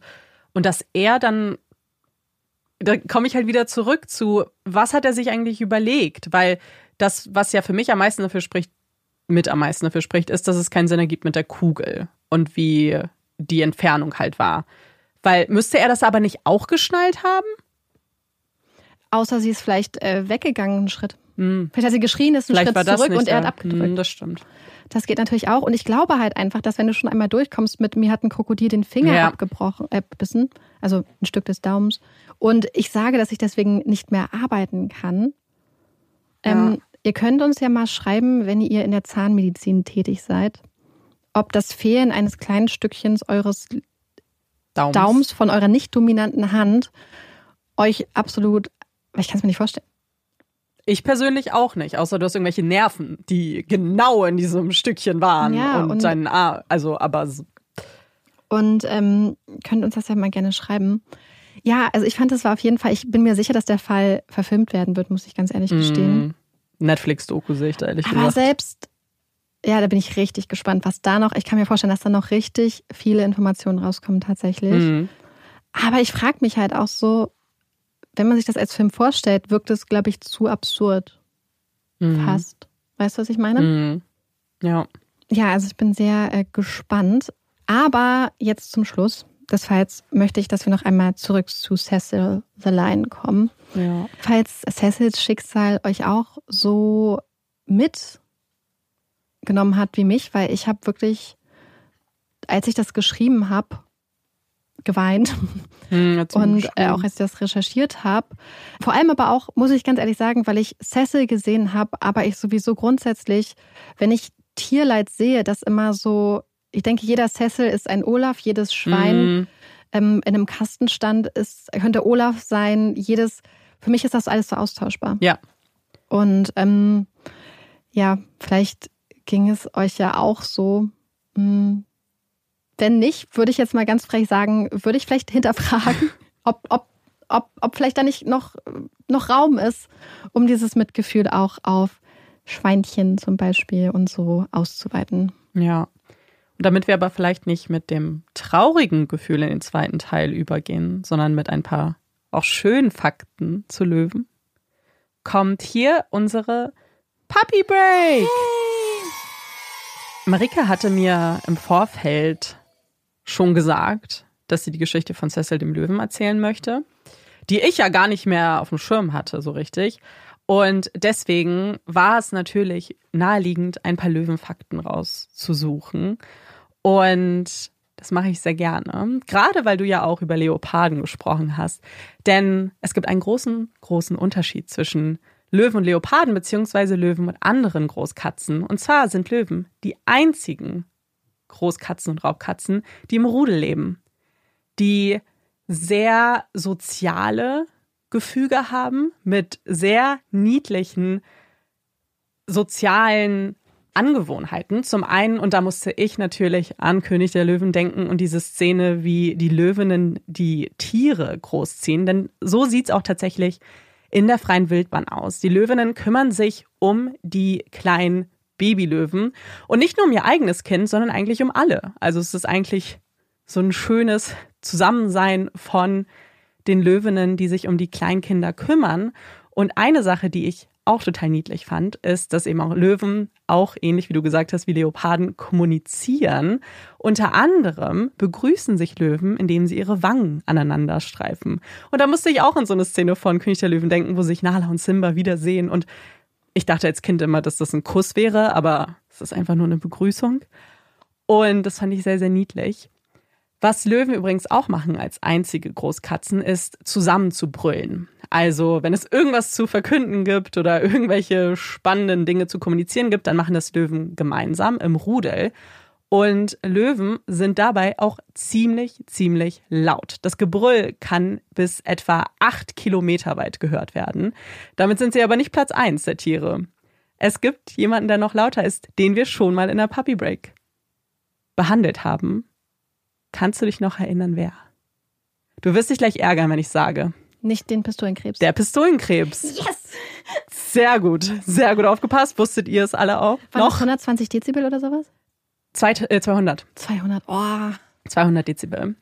Und mein Sternzeichen ist übrigens Löwe. Das heißt, ich habe mich sowieso gleich dem sehr verbunden gefühlt. Noch mehr, als ich rausgefunden habe, dass Löwen Langschläfer sind und bis zu 20 Stunden am Tag schlafen können. Da habe ich mich gleich gesehen gefühlt. Auch als es hieß, dass sie sehr, sehr, sehr viel essen. Nämlich bis zu einem Fünftel ihres Körpergewichts pro Mahlzeit. Das können bis zu, also je nach Größe, etwa 30 Kilogramm Fleisch sein. Wow. Das ist wirklich sehr, sehr viel. Und dann vielleicht als letzter Fakt noch, es gibt noch sehr viel mehr, vielleicht gibt es noch mal Part 2. Ich fand es nämlich sehr, sehr spannend, dass Löwen eine Art Fingerabdruck haben. Es ist nicht der Abdruck der Finger, aber sie haben etwas, was genauso einzigartig ist wie der menschliche Fingerabdruck. Und zwar ist das das Schnurhaarmuster der Katzen. Also diese kleinen Flecken, die ihr seht, wo die Schnurhaare rauswachsen, ist bei keinem Löwen gleich. Das ist immer individuell und so einzigartig wie unser Fingerabdruck. Ja, und das finde ich irgendwie total schön. Und ähm, da einfach nochmal so zu betonen, wie toll und individuell diese ganzen Tiere sind und dass sie Ja. eigentlich so viel mehr sind oder sein sollten, müssen, als eine Trophäe an der Wand, sondern dass sie Mhm. einfach total toll sind, wenn sie einfach zufrieden und glücklich Ja. durch ihre Heimat streifen können. Voll. Und damit kommen wir zu unseren Empfehlungen. Du hast ja theoretisch eine Empfehlung, die du letzte Woche schon angeteasert hast. Willst du gleich loslegen? Ja, ähm, ich habe es ja letzte Woche schon empfohlen und ich habe es bei Instagram schon empfohlen und ich habe es ungefähr jeder einzelnen Mhm. Person persönlich auch nochmal ans Herz gelegt und habe Amanda gegenüber schon angekündigt, dass ich dieses Buch auch mehrmals verschenken möchte. Ja, stimmt. Und es handelt sich um das Ende der Ehe für eine Revolution der Liebe von Emilia Roark.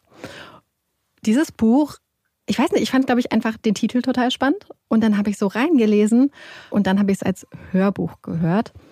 Und ich fand es total interessant, weil das Ende der Ehe ist ja so ein sehr, ich sag mal, wahrscheinlich schon polar, polar, Polaris polarisierender Titel. Und das Buch ist auch wirklich krass. In dem Sinne, dass Emilia Roark einfach total interessante Gedanken aufstellt. Oft Gedanken, wo man denkt, oh mein Gott, das habe ich die ganze Zeit irgendwie schon so empfunden oder mir so gedacht, aber ich hätte es nie so präzise und so gut und so untermauert irgendwie formulieren können. Ähm, es werden total spannende Zusammenhänge aufgestellt. Ja, und dann denkt man immer wieder, oh, wie krass ist das? Oder diesen Zusammenhang habe ich noch gar nicht gesehen. Oh, das habe ich, das ist mir noch nie aufgefallen. Das ist so die ganze Zeit in jedem Kapitel denkst du so, oh, total interessant. Das müssen eigentlich alle gelesen haben. Und wenn, ich glaube ganz ehrlich, gerade wenn euch der Titel Mhm. übel aufstößt, vielleicht solltet ihr dieses Buch lesen. Es ist teilweise hart zu hören, zu lesen, weil man manchmal denkt so, ertappt vielleicht auch. Und ich glaube, dass es einem teilweise ganz krass den Spiegel vorhält ähm, und einem Sachen aufzeigt. Aber ich finde, das, was sich durch alles zieht, ist für mich irgendwie so eine ganz krasse Empathie und so eine ganz krasse Liebe irgendwie. Ja. Und dieser ganz starke Wunsch nach einer echten, gerechten, freien Welt. Das ist schön gesagt. Wäre so ein Buch, was man in der Schule lesen sollte, finde ich. Ich habe ja das Gefühl, komplett random, dass aber heutzutage in der Schule richtig coole Bücher gelesen werden. Ich habe Ja. nämlich letztens in einem Kommentar gesehen, ähm, eine Antwort auf so ein Snippet von Trevor Noah und dann hat jemand geschrieben, oh, ich muss sein Buch noch lesen für die Schule. Und dann war ich so, cool. wie cool, weil das hattest du ja auch empfohlen vor Ich das Ewigkeiten. ersten Folgen, ja, ja. ganz, ganz früh. Und das fand ich eigentlich so, oh mein Gott, hätte ja, ich, hab das, gerne auch gelesen. Mitbekommen, dass auch zum Beispiel The Hate You Give. Ja, das habe ich das ja auch mal empfohlen, glaube ich. Muss aber auch so Das wurde auch in der Schule gelesen teilweise. Also da gibt es wirklich, ähm, ich äh, verglichen mit dem, was wir lesen mussten, ähm, Star Code Henry. Oh mein Gott, wie schlimm war einfach das Starcold Henry. Das war halt im Leistung, Englisch-Leistungskurs. Und ich Ja. und Marika haben uns schon ausgetauscht, wir haben es beide nicht gelesen. Ich weiß nicht, ob ihr es gelesen Ach habt. Ich so, glaube hast du es gelesen? Weil ich bin sicher, ich habe es nicht. Ich habe Lücke, meine Lücke war weiß nicht, ich glaube, ich, Henry. ich, glaub, ich habe irgendein Buch nicht gelesen. Ich bin mir nicht sicher. Mm. Ich kann mich nicht mehr dran erinnern. Also vielleicht habe ich es nicht gelesen. Ich habe aber mal in der Schule richtig gut eine niederschmetternde Rezension zu einem Stück geschrieben, was ich nicht gelesen habe. Mm. Weil ich dachte, hm, Finde ich aber gut. Mutig. ja, Meine Empfehlung geht in eine ganz andere Richtung. Ich musste gerade parallel noch kurz googeln, ob es das auf Deutsch gibt. Ich bin nicht sicher. Ich, ich finde es, ich finde deutsche Rezension, aber nur mit dem englischen Titel. Also ich vermute, dass es nicht übersetzt wurde. Würde mich auch nicht überraschen, es ist nämlich eine Kurzgeschichtensammlung. Und wer uns auch schon lange hört, weiß, wie gerne ich zu Beginn des Podcasts auch Kurzgeschichten gelesen habe. Dann hatte ich irgendwie jetzt lange Pause und jetzt habe ich sie ja komplett für mich entdeckt. Und auch wenn es das nur auf Englisch gibt, ich glaube, gerade wenn man vielleicht noch mehr Englisch lesen möchte, sind Kurzgeschichten eigentlich richtig gut, weil da geht man nicht so tief rein. Es ist immer ein bisschen kürzer und ich, ich fand es richtig gut. Und es geht um das Buch, beziehungsweise die Kurzgeschichtensammlung Slasher Girls and Monster Boys. Und da gibt es ganz viele Autoren und Autorinnen, die euch sicher ein Begriff sind, die Geschichten dazu beigetragen haben. Zum Beispiel Lieber Dugo oder auch Mary Lou und ganz viele tolle andere Autoren und Autorinnen. Und was ich nicht wusste, als ich das gelesen habe, aber ich euch jetzt gerne mit auf den Weg gebe, weil es tatsächlich cool gewesen wäre, das zu wissen, ist, dass diese Kurzgeschichten auf Horrorfilmen basieren. Also die Idee war, schreib eine Kurzgeschichte zu irgendeinem Horrorfilm, was du irgendwie cool findest. Und das kann manchmal, beziehungsweise nicht nur Horrorfilme, auch Filme allgemein. So interpretieren eine Idee nochmal neu, aber dann in einem Horror-Thriller-Kontext oder wo würde ein Film zum Beispiel weitergehen dann noch. Zum Beispiel gibt es jetzt eine gruselige Version von Alice in Wun im Wunderland. Ähm, aber auch ganz viele andere Sachen, wo ich jetzt im Nachhinein denke, ach ja, jetzt sehe ich auch die Parallelen. Ich glaube, es ist auch cool, das zu wissen, während man das liest, weil dann kann man gleich Ist es dir dann aufgefallen oder hast du es erst danach Ich habe es in der Rezension dann gelesen, Oh. weil jemand dann, aber das fand ich cool, weil diejenige hat sich dann die Ja. Mühe gemacht, zu jeder Kurzgeschichte zu schreiben, welcher Film irgendwie. Oh, das ist cool. ja, und das fand ich dann, das hat mir dann geholfen, aber ich hätte es dann doch gerne gewusst, Mhm. weil dann hat man noch so eine Ebene und kann sich so nah so überlegen, so, oh, was, was ist der Film, der vielleicht dahinter Ich steckt. liebe aber sowieso grundsätzlich in Filmen, Serien, Musikvideos, wie auch immer, total gerne, also liebe ich Referenzen. Mhm. Wo man dann so Voll. ist, ah, haha, hier machen sie sich über das und das lustig. Ah, Ja. das ist, das erinnert daran, ach, das ist das aus dem. Ja, Das mag ich total gerne, wenn man das dann erkennt und dann ist man so, ah, warte mal, ich muss das nochmal nachgoogeln oder so. Und ja, voll. Ich muss dazu sagen, dass jetzt nicht jede Kurzgeschichte genau mein Ding war, aber ich glaube, das hast du halt nie, Mhm. weil gerade wenn es unterschiedliche Autoren und Autorinnen sind, da ist natürlich der Schreibstil anders, auch einfach, wie man Geschichten halt ausformuliert oder die strukturiert, ist halt einfach unterschiedlich. Deswegen, und ich glaube, das ist auch Geschmackssache. So eine Geschichte, die ich gut finde, finden andere vielleicht doof und andersrum. Aber generell fand ich die Sammlung einfach sehr gelungen und hatte sehr viel Freude daran. Das ist meine Empfehlung. Und damit kommen wir zu den Hot Takes. Ich habe ja einen Hot Take letzte Woche eigentlich formulieren wollen, aber die Folge war dann einfach schon so lang und wir mussten dann ja auch schnell die Folge beenden. Soll ich, soll ich machen? Marike hat auch einen. Angst. Marike ich weiß mal ja. mit meinem ja, an, mach mal erstmal du. kürzer. Ja. Ich weiß nicht, ob es ein Hot Take oder ein Cold Take ist. Ich glaube, es ist ein Cold Take. Uh. Sehr spezifisch. Bezieht sich auch halb auf einige Empfehlungen von mir von vorletztem Jahr, glaube ich. Und zwar geht es um Shadow and Bone, die zweite Staffel bei Netflix. Alter, ich habe das angefangen und ich hatte es sehr, sehr, sehr, sehr lange vor mir hergeschoben, weil ich es irgendwie, weiß ich auch nicht, so ein bisschen Angst hatte nach allem, was ich so. Ich hatte ja immer nur so Andeutungen gesehen und dann habe ich mich nicht getraut, weil ich auch nicht wusste, wie sie das jetzt also umsetzen würden. Und dann habe ich vor einiger Zeit angefangen, das zu gucken. Und ich war so entsetzt und wütend, dass mein Freund wirklich meinte, er meinte, Marike, hör auf zu gucken. Hör auf, es zu gucken. Weil ich habe Amanda schon gesagt, ich will jetzt nicht viel spoilern. Ich habe es auch nicht zu Ende geguckt. Aber what the fuck?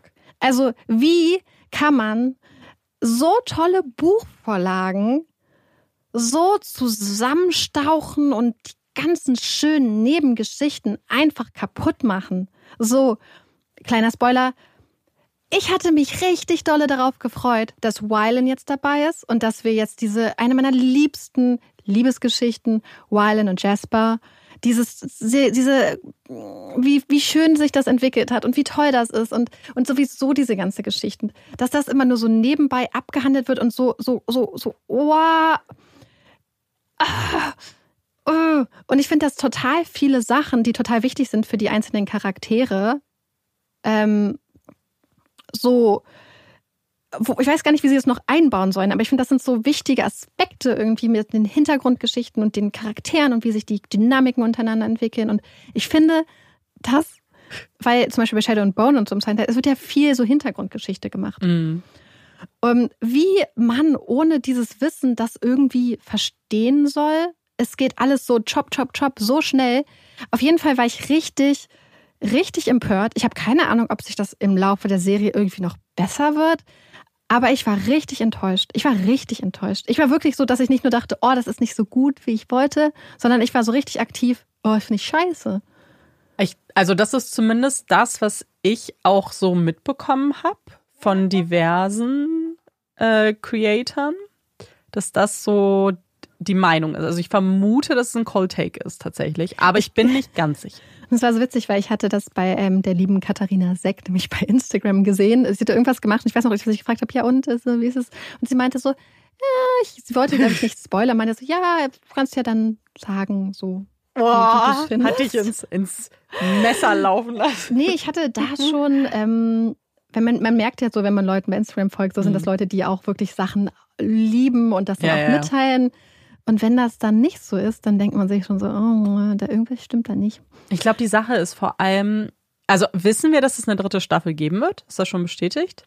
Aber äh, Weil es riecht nach, wir setzen die Serie ab und deswegen ballern wir jetzt noch alles in eine Staffel. Mhm. Aber vor allem, und das finde ich halt so schade, weil ich finde, das, was für mich, für mich sind ja die ähm, Six of Crows und Crooked Kingdom die Lieblingsbücher aus dem ganzen Universum. Aber was, was ich finde, was so gut gemacht ist, ist so diese Zeit, die den Charakteren gegeben Mhm. wird, so diese inneren Entwicklungen, dieses Miteinander, diese Hintergrundgeschichten, die, die diesen komplexen Charaktere zeigen. Und es ist so ein bisschen, als ob du so total tolle, ah, Ja, bah, schreibt mal, ich bin mir sicher, es ist ein Codec. Wenn ihr es gut findet, würde ich mich total interessieren. Äh, auch schreibt auf jeden Fall, was ihr davon gehalten habt. Und ich fühle mich halt, ich finde es halt so scheiße, weil ich das ja empfohlen habe letztes Jahr. ja. Und ich weiß Ich- noch, dass damals sowieso alle schon geschrieben haben, die Bücher sind schon besser, aber du fandest ja, Ja. die Serie gut. Also mir, mir hat die Serie wirklich gefallen. ja. Ich, Rage, Rage ist jetzt over. Es wird zu lang. Ich wollte gerade, ja, weil du angefangen hast mit, oh, meiner ist kurz. ich hätte ja aber schon sagen können, dass das kein kurzer. Ich schneide den Keine- kurz. Ich schneid Musst den du, kurz. musst du nicht, weil ich glaube, das ist auch, was Leute tatsächlich sehr beschäftigt. Weil wenn du, die Bücher haben einen riesen Fandom. Die sind auch riesig. so gut. Ja, ja, ja, voll. So eine coole Welt. Voll. Und deswegen glaube ich, das ist, also das ist so eine unverzeihliche Straftat, wenn du da, dem nicht gerecht wirst. Und damit meine ich, dass das zu übersetzen, beziehungsweise es ist ja keine Übersetzung des Buches in eine Serie, das ist ja auch nicht der Anspruch. Aber du hast einen wahnsinnigen Druck, zumindest den Charakteren gerecht zu werden. Nicht was die Storyline angeht. Du kannst meinetwegen erfinden, du kannst es zusammenbatschen, aber du musst den Charakteren gerecht werden, weil deswegen feiern Leute das. Ja, ich gucke das nur wegen der Charaktere. Genau. So, ich, ich, Geschichte, ja, okay. Und ich will die Charaktere, ich will die, die Liebesgeschichten, die Ja. Freundschaften, die, die persönliche Entwicklung. Ich finde das alles, das ist das, was ich so gut finde. Und, Mhm. und natürlich, also ich finde tatsächlich auch die Geschichten so mit Gerda Parham und so total gut. Mhm. Und diese Ideen und diese Ideen und die gesellschaftlichen Themen, die auch angesprochen werden. Das darf man, glaube ich, auch- das finde ich auch richtig Ich liebe gerade, dass du das ausgesprochen hast. Ich habe dieses Wort ja noch nie laut gehört und ich dachte, ich hätte es richtig deutsch ausgesprochen. Ich hätte so, ja, da Paare. Nee, ich glaube, Gott, wie aber schlimm. Gerda Parham haben die das, glaube ich, immer Naja, genannt. klar, du weißt weiß es ja aus, wahrscheinlich aus, aus der Serie oder weil es gesprochen wird. Aber das ist halt das Ja. Funny, wenn du. Ich habe nur Six of Crows gelesen und lese gerade Crooked Kingdom. Oh. Aber, ähm, aber das ist halt. Ist ja auch Es, ein du sagst es nicht laut, weißt du? Ja, ja, klar. Und dann bist du so. Aber ich war oh mein so Gott. überrascht, als ich das das erste Mal geschrieben gesehen habe, glaube ich. Weil ich natürlich auch nicht wusste, wie es Ah, ja, geschrieben ja, wird. Ja, stimmt. Bei mir ist es halt nur, oh Gott, das ist richtig. Aber es ist ja, es ergibt ja Sinn, es muss ja englisch ausgesprochen werden, es ist eine englische Autorin. Also es ist jetzt nicht Yada Parem. Finde ich aber auch nicht absurd. Hat, klingt noch böser. Ja so. ja. Ich gebe weiter. Ey, dann versuche ich mich kurz zu halten. Weil theoretisch kann man das kurz machen, Nein. weil es geht, weil es ist nicht mehr so brandaktuell. Es ist In Es- meinem Kopf schon. In meinem auch. Also es geht um den ESC. Und ich formuliere es jetzt einfach mal und bin gespannt, weil noch weiß ich auch nicht, ob es ein Hot oder Cold Take ist. Das müsst ihr uns nämlich sagen. Ähm, ich finde, Schweden hat nicht verdient gewonnen. Und ich muss sofort sagen, ich finde Loreen toll als Künstlerin. Ich finde auch den Song gut. Ich finde nicht, so eine Top 5 sehe ich für diesen Song. Den Sieg sehe ich nicht. Und erst recht sehe ich den Sieg nicht, weil eine Jury das so entschieden hat.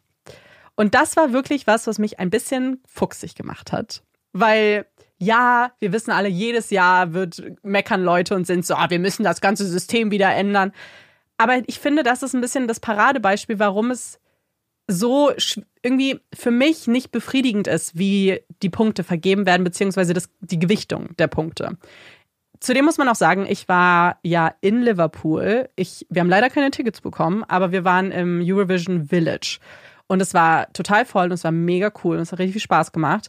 Und das heißt, ich hatte als zusätzlichen Maßstab zu meinem Musikgeschmack auch noch, oh, wie feiern die Leute das ab um mich herum? Und das waren ja Leute aus von überall her. Das konntest du halt an den Flaggen sehen, die dabei waren. Und ähm, ja, Tattoo wurde gefeiert, weil es einfach ein poppiger Song ist. So ist einfach ein Partysong.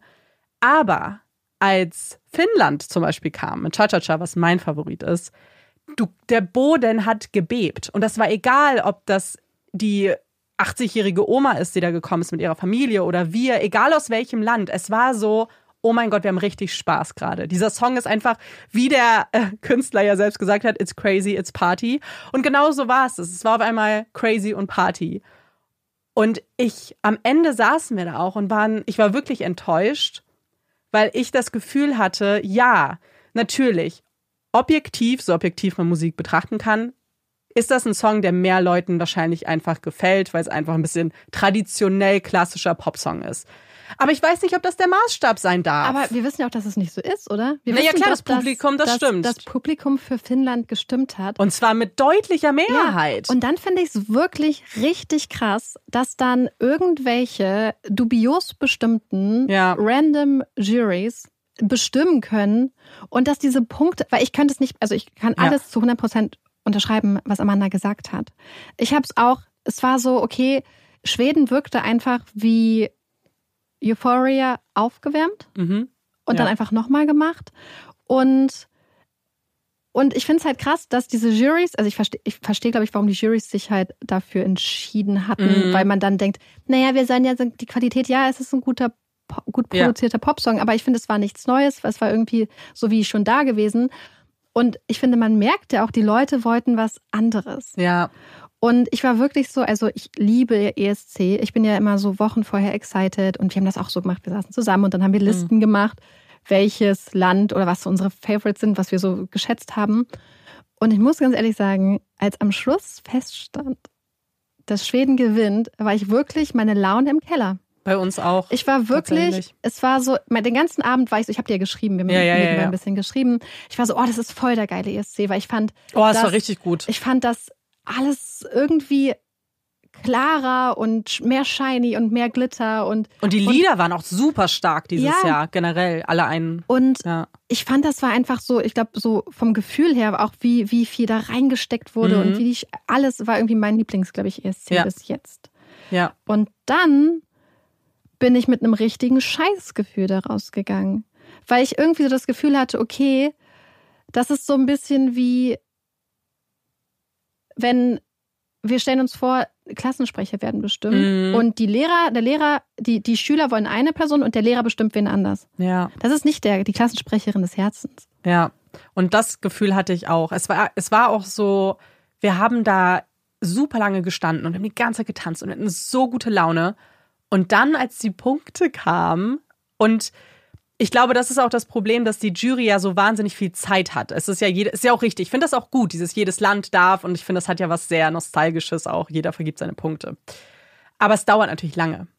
Und dann siehst du immer wieder Schweden und du bist so, ja, Ja. ich sehe, es ist ein guter Song, aber zum Teil kriegt Finnland von dem Land null Punkte.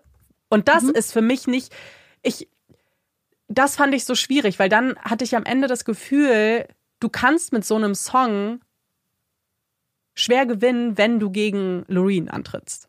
In einem anderen Jahr hätte das wahrscheinlich anders ausgesehen. Aber hier auch sie als Person auch, weil sie einfach bekannt ist und ich glaube auch wahrscheinlich sehr respektiert ist. Ja, und irgendwie, es war halt für mich auch, genau wie du sagst, es war am Ende so irgendwie so, das Gefühl war so ein bisschen gedrückt.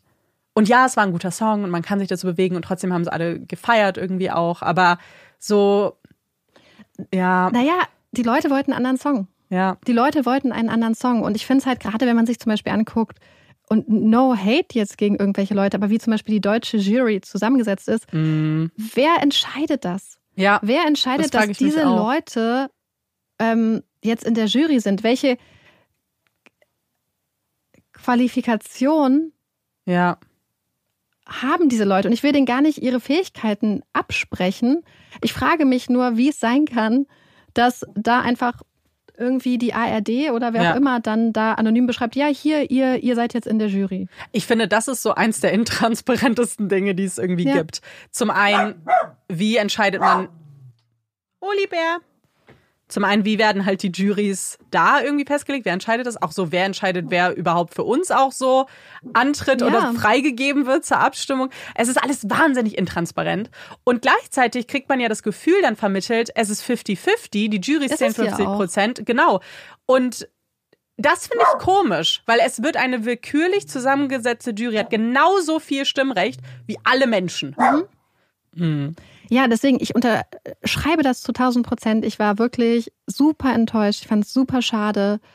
Ähm, ja, Ja, ich auch. Und für mich ist auch vor allem ESC sowas, weil ich, ich lieb's total und ich finde, das ist ein ganz tolle, toller Wettbewerb und ich habe da super viel Spaß dran auch.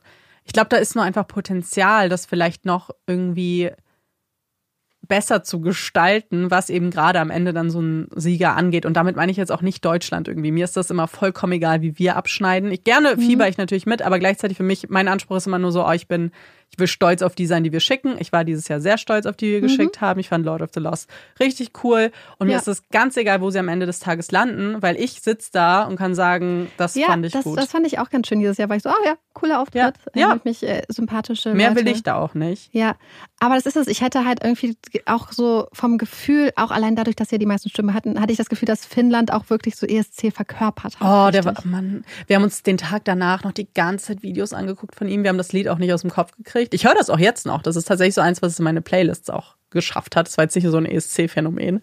Er ist einfach ein richtig cuter Typ, der auch sehr enttäuscht war tatsächlich und glaube ich ähnliche Gefühle hatte. So, oh, es ist einfach wahrscheinlich, das hat er nicht gesagt, aber wahrscheinlich in einem anderen Jahr hätte er das Ding auch geholt.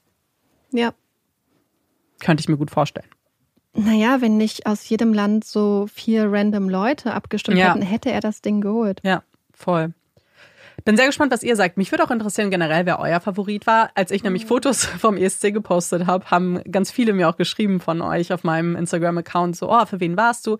Niemand hat geschrieben für Schweden, möchte ich kurz sagen, aus meiner, mhm. aus meiner winzig kleinen Studie. Ja. ähm, es war ich viel Finnland, viel Norwegen, ähm, mochte ich auch richtig, richtig gerne. Es war, glaube ich, ganz viel dabei. Ja, ich fand auch, äh, mir hat mir fiel sehr schwer, da so einen absoluten Favorite zu picken, mhm. weil ich fand, ich fand einfach viele Sachen, die ich cool gut. fand und auch viele. Ich hatte das Gefühl, dass auch die Shows sehr innovativ waren teilweise mhm. und die Songs und äh, ja. Ja, fand ich auch. So. Jetzt machen wir aber Schluss. Wir müssen jetzt nämlich noch gleich zwei Olaf aufnehmen. Wir müssen auch noch was essen und dann wollen wir ja. noch das QA machen. Genau, das machen wir jetzt. Deswegen, wir hoffen, euch hat diese Folge gefallen. Wenn dem so ist, dann fänden wir es auch lieb, wenn ihr uns eine Bewertung vielleicht da lasst. Und wir würden uns sehr freuen, wenn wir uns auf unserer Tour ja. sehen. Die Links zu den Seiten mit den Tickets findet ihr bei uns im Linktree. Genau. Und in den Show Notes. Überall. Und wir würden uns auch total freuen, wenn ihr uns dann beim nächsten Mal wieder zuhört. Ich bin Amanda. Ich bin Marike. Und das ist Puppies in Crime. Tschüss. Hallo.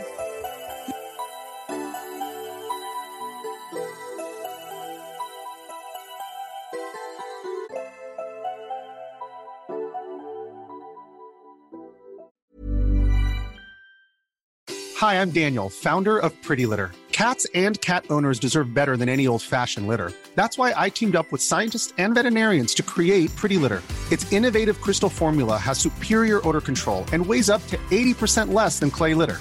Pretty Litter even monitors health by changing colors to help detect early signs of potential illness. It's the world's smartest kitty litter. Go to prettylitter.com and use code ACAST for 20% off your first order and a free cat toy. Terms and conditions apply. See site for details.